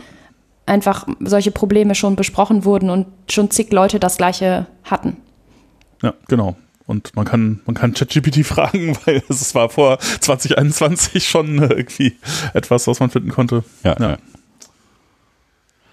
Ja, ja. Das ist halt, äh, genau, also ich, ich, ich weiß nicht, also das finde ich zum Beispiel bei Django immer toll. Also ich meine auch, ich, ich mag ja fast API, ich mag, ich mag das, ich mag das ja gerne, ich mag auch Pydantic, ich finde den Ansatz super, aber ähm, bei, das ist etwas, was halt bei Django echt angenehmer ist, dass es da halt schon so viel Zeug gibt, dass es halt eine 15 Jahre alte Geschichte gibt und ganz viel Content, der, den man halt durchsuchen kann. ja, ja. Und ähm, ja, auch, auch, auch, so, auch solche Dinge, auch da, ich, mich, ich persönlich, äh, also äh, krieg immer, wenn, wenn, äh, wenn halt irgendwie so Venture Capital ins Spiel kommt, dann denke ich mir so, oh, oh nein. ja. äh, und andere, also vor allen Dingen, also ich finde den Gegensatz halt interessant, weil die Leute, die das dann bekommen, oder es es ist halt immer so, juhu, jetzt können wir endlich und so. Und die Leute, die es benutzen, denken sich so, oh nein. Ja gut, aber es ist halt auch so ein Trade-off. Ne? Du hast natürlich ja. einerseits interessengeleitete Entwicklung dann und die ist halt nicht mehr vielleicht so ganz neutral. Ja, vor allen Dingen, weil Leute halt dann irgendwann ihr Geld wieder haben. Ne? Und, ähm, ja, aber äh, von wem? das ist ein Problem, aber eine andere Frage ist halt auch, du hast tatsächlich dann halt Zeit da äh, und Geld ja. da, was Sachen zu bauen. Ja, ne? ja, ja. Ja, also brauchst du ein Geschäftsmodell, willst du eins haben, willst du nichts? Und also was immer ganz schlecht ist, wenn die Leute auf einmal halt ihr Geschäftsmodell dann so zufällig anpassen. Ja. Genau, aber das finde ich eben bei solchen Projekten dann halt auch oft irgendwie sehr nett, wenn die dann, äh, wenn es halt wirkliche Open Source Projekte sind in der Community, wo nicht halt eine Firma dahinter steht. Ne? Und wenn man halt eine Firma hat, Richtig. dann ist immer also, es ist tendenziell ja. eher kurzlebiger, weil vielleicht haben Firmen dann auch mal andere Prioritäten, andere ja, Interessen. Kleine Anekdote am Rande, ich weiß nicht, ob ihr es mitbekommen habt und ob ihr äh, euch damit auskennt, aber es gibt äh, Unity Game Engine ja, ja, ja. Und da, ähm, das muss nee, halt ganz viele Open Source oder irgendwie so äh, Indie-Studios, die haben halt auf mhm. Unity gesetzt und halt da ihre äh, Spiele entwickelt. Und die haben dann irgendwie gesagt, so ja, äh, neue Version jetzt übrigens, ach und äh, alle Projekte, also auch alle, die ihr irgendwann mal angefangen habt, die sollen jetzt bitte pro Installation so viel äh, Geld zahlen. Das war natürlich auf einmal äh, blöd geknallt. Ich würde sagen, ist tot. Mal gucken. Ja. Ja, es war sehr blöd und die Leute machen, müssen jetzt alle ihre Projekte umziehen und so. Die sind jetzt wieder mal zurückgerudert, wie es halt immer so ist. Kommen wir so raus, aber solche Sachen sind natürlich gefährlich, ne? Wenn man halt dann von kommerziellen, proprietären Anbietern irgendwie abhängig ist. Ja. Das ist vielleicht nicht so, ne? Aber also andererseits ist aber halt auch eine Chance, ne? Aus diesem, äh, ich mache das als mein Hobby und da passiert immer da wieder rauszukommen, nicht so viel weil das nicht. Ja, natürlich. Ne? Ja, ist alles irgendwie. Also ich finde, also, ja, also Open Source ist halt, das Problem ist halt meiner Meinung nach immer so die Finanzierung. Weil ja. irgendwann kommen halt die meisten Leute, also ich meine, es gibt bestimmt vielleicht Leute, die so viel Glück haben, dass sie so mit so viel Geld gegegnet sind, dass sie nichts anderes machen müssen oder die, denen das, die so genügsam sind, dass sie halt den ganzen Tag äh, verbringen können mit äh, wunderbaren Beiträgen an die Community, aber mm, oft ist man halt leider gerade mit Familienhintergrund oder sowas dazu gezwungen, irgendeiner äh, Erwerbstätigkeit nachzugehen, die irgendwie Einkommen erwirtschaftet und wenn das halt mit Open Source nicht geht, ist es halt äh, schwierig, ne? Also, ja. also ich versuche auch immer tatsächlich, ja. so bei den Konzernen, wo ich irgendwie so da bin, irgendwen zu bewegen, dass es äh, so Geld zurückgibt, also dass die zumindest dann so Spenden machen an Projekte oder so. Aber die hören immer so, ja, ja, total tolle Ideen, würden wir auch total gerne machen, aber äh, nein. Passiert eher selten leider. Ja, denen ist ja, das dann egal. müsste halt einen Grund, Grund dafür liefern können und das ist, glaube ich, halt auch eins, eins der Dinge, wo man sich über Sachen überlegen müsste, wie man das hin. Also ich, es gibt ja diverse Ideen. Ah, ich finde übrigens, genau, dieses Material Theme für MK Docs, du hattest das eben erwähnt. Mhm. Da, der Autor davon, der hat einen sehr schönen Weg gefunden, um damit Geld zu. Der lebt ausschließlich davon. Und ähm, der hat, äh, lebt eigentlich quasi davor, dass er, äh, davon, dass er Unternehmen einen Grund gibt, ihm Geld dafür zu bezahlen. Und zwar äh, gibt es halt alle Features äh, sozusagen zuerst für eine Bezahlversion. Mhm. Und ähm, die werden aber irgendwann dann halt äh, quasi auch in der, kommen, halt in die normale rein und mhm. äh, alles ist Open Source. Aber wenn du halt irgendwie das ein bisschen früher haben willst als andere, dann musst du halt zahlen. Okay. Und das funktioniert wohl sehr, sehr gut. Also, ja. Aber ansonsten, ich würde sagen, das ist das zentrale Problem. Also wie kann man Unternehmen klar machen, äh, ja, es wäre nicht nur nett, wenn ihr das tun würdet, sondern ja. ihr habt auch einen Vorteil davon. Ja, also, dann, weil dann, also ich finde ja. find auch diese, also ich muss halt auch äh, darauf angewiesen sein, dass ich jetzt mit Open Source Software, die ich benutze, dass ich die für alles benutzen kann, also auch für Business, weil sonst kann ich halt für meine Arbeit nicht verwenden, ja. Ja. Ähm, was aber halt doof ist, halt, wenn es halt nie, wenn irgendjemand damit richtig viel Geld mit verdient, der halt nichts zurückgibt, das ist halt irgendwie so der Deal dann gebrochen und die Frage ist halt, ob man das lizenztechnisch irgendwie lösen kann. Ich würde sagen eher nicht. AGPL das, war da natürlich so ein Versuch. Ja, aber, aber das ist halt eher kacke. Also bei mir führt es halt dazu, dass ich das gar nicht verwenden kann, weil dann ich halt sonst Lizenzprobleme kriege. Die ich halt nicht haben darf, deswegen kann ich die Software mit AGPL nicht verwenden für Arbeitsprojekte, sondern nur irgendwie in der Freizeit irgendwie und das hm, bringt es halt irgendwie nicht. Ja, ja. aber da, ja, ne, schwierige. Auch wieder ein schwieriger Ansatz. Man kann ja jetzt zumindest bei bestimmten Projekten, wenn man sie selbst als User hilfreich findet, über GitHub-Sponsors da mhm. was ja, zurückgeben. Das, das finde ich manchmal ganz schön. Mhm. Und wenn es mal nur ein paar Euro sind, die Wertschätzung doch irgendwie mitzuteilen. Mhm. Ja. ja, also ist notwendig, aber also schwierig, ja, weil du halt davon abgewiesen hast, dass halt so dieses Spendending.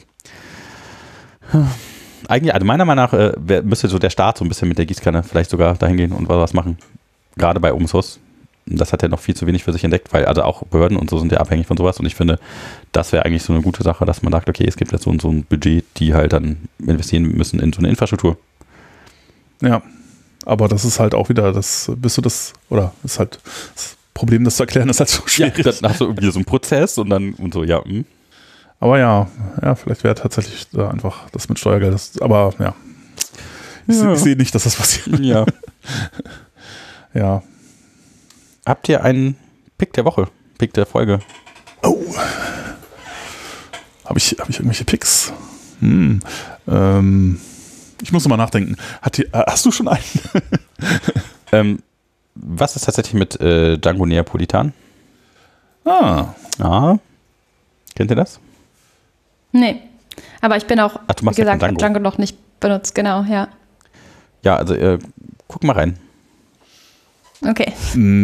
Ja, wenn man jetzt Django sonst nicht macht, dann bringt einem das noch nicht so ja, viel, aber würde ich auch sagen. Also es ist äh, CRUD, wenn man halt irgendwie eh, meistens hat man ja irgendwie so sein CRUD-Template irgendwo liegen oder sowas und das ist halt direkt mit drin.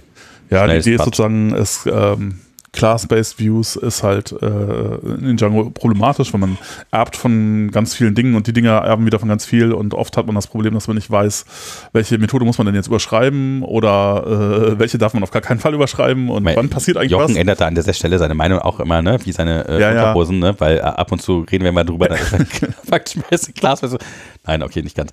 Aber äh, also ich mag Class-Based Views in Django immer noch sehr gerne. Ja, also die, die, ich äh, finde Class-Based Views im Prinzip auch nicht schlecht, nur die, die sind schon sehr kompliziert und äh, quasi so Vererbungshierarchien sind halt auch etwas. was Ja, aber dann machst du halt einfach keine Vererbung, sondern erbst halt einfach nur von einem View und dann hast du aber eine wunderschöne. Naja, aber das Ding vererbt halt intern. Interface. Äh, von, Ja. von, weiß ich wenn du, wenn du den Form-View nimmst, der erbt halt von fünf unterschiedlichen Sachen und das ist halt echt. ja, dann halt kein Vom-View. Ja, gut, okay, klar. Aber äh, also sozusagen die Class-Based Views sind halt äh, so komplizierte Vererbungshierarchie und ähm, man braucht dann halt sowas wie Classy Class-Based Views. Äh, irgendwie gibt es so eine schöne Ja, Seite, wo man dann halt sehen kann. Okay, ja. Ähm, und äh, es ist halt vielleicht einfach ein bisschen viel und deswegen sind viele auf der, äh, nee, ich verwende nur Funktionen als Oh Views ja, aber dann hast Seite. du if request message post und sowas. Boah. Ja, Natürlich.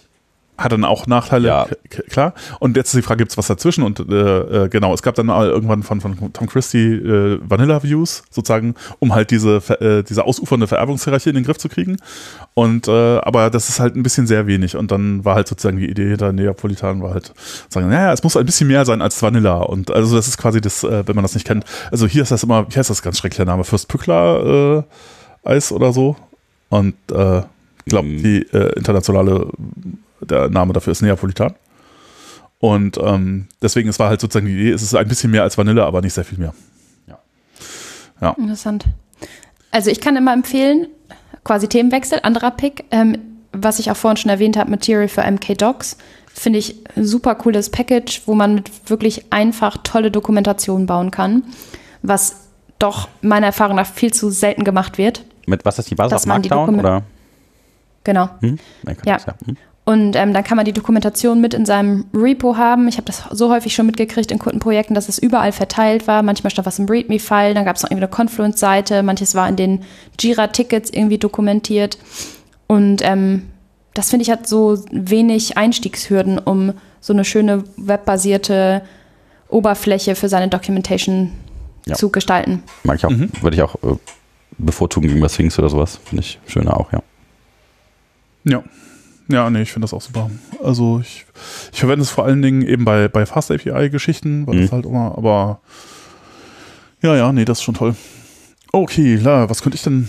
Okay, ich picke mal was ganz anderes. Du hast ja eben schon mit Re Rezepten so ein Buch äh, Ja. äh, irgendwie Das ist, da reingeguckt. Äh, ja, wundervoll. Das äh, Otto Lengi Flavor, das Gemüse-Kochbuch. Mhm. Äh, und zwar äh, gibt's den, ähm, gibt's ein schönes, wenn man wenn man auf dem Mac ist, äh, äh, gibt's eine sehr sehr schöne App, äh, die nennt sich äh, Paprika Receipt Manager und ähm, genau, das verwende ich seit einiger Zeit und finde das ganz ganz toll. Hast du das nicht schon mal gesagt? Habe ich das schon mal gepickt? Ah, oh nein! Ich weiß nicht, Okay. ob du das gepickt hast, Ich aber es kann sein, das wir hatten schon an. ein paar Mal. Ah ja, okay, kann sein. Ich sage immer das Gleiche. Es ist, äh, Ja, ich äh, hm, ja, ertappe mich auch dabei. Ja, Aber es ist gut, dass ihr das nochmal gesagt habt, weil ich hatte es nicht mehr auf dem Schirm. Und das gucke ich mir Ja. jetzt mal Also ich finde auch, an. manchmal muss man einige schöne Sachen noch mal ein paar, ein paar Mal öfter Man, man, sagen. kann's- man kann Dinge Ja. auch öfter sagen, ja, okay. Wer weiß denn, wer immer bis zum Ende von jeder Folge bleibt und wenn wir gerade so spannende Folgen haben, wie wir manchmal haben wir äh, auch spannende Folgen, dann äh, wer weiß, wie viele Leute am Ende noch übrig sind. Genau.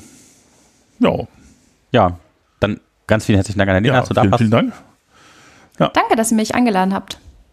Und äh, ja, bleibt uns gewogen, schaltet uns weiter rein, morgens, abends und so weiter. Und wir wünschen euch eine wunderschöne gute Zeit und bis demnächst. Und hoffentlich bis in gar nicht mal allzu langer Zeit. ja, äh, diesmal lassen wir uns nicht so viel zum Zeit. nächsten. wir geben uns Mühe. Ja, wir haben auch so ein paar Sachen, Ideen. Gut, bis dann. Tschüss. Tschüss.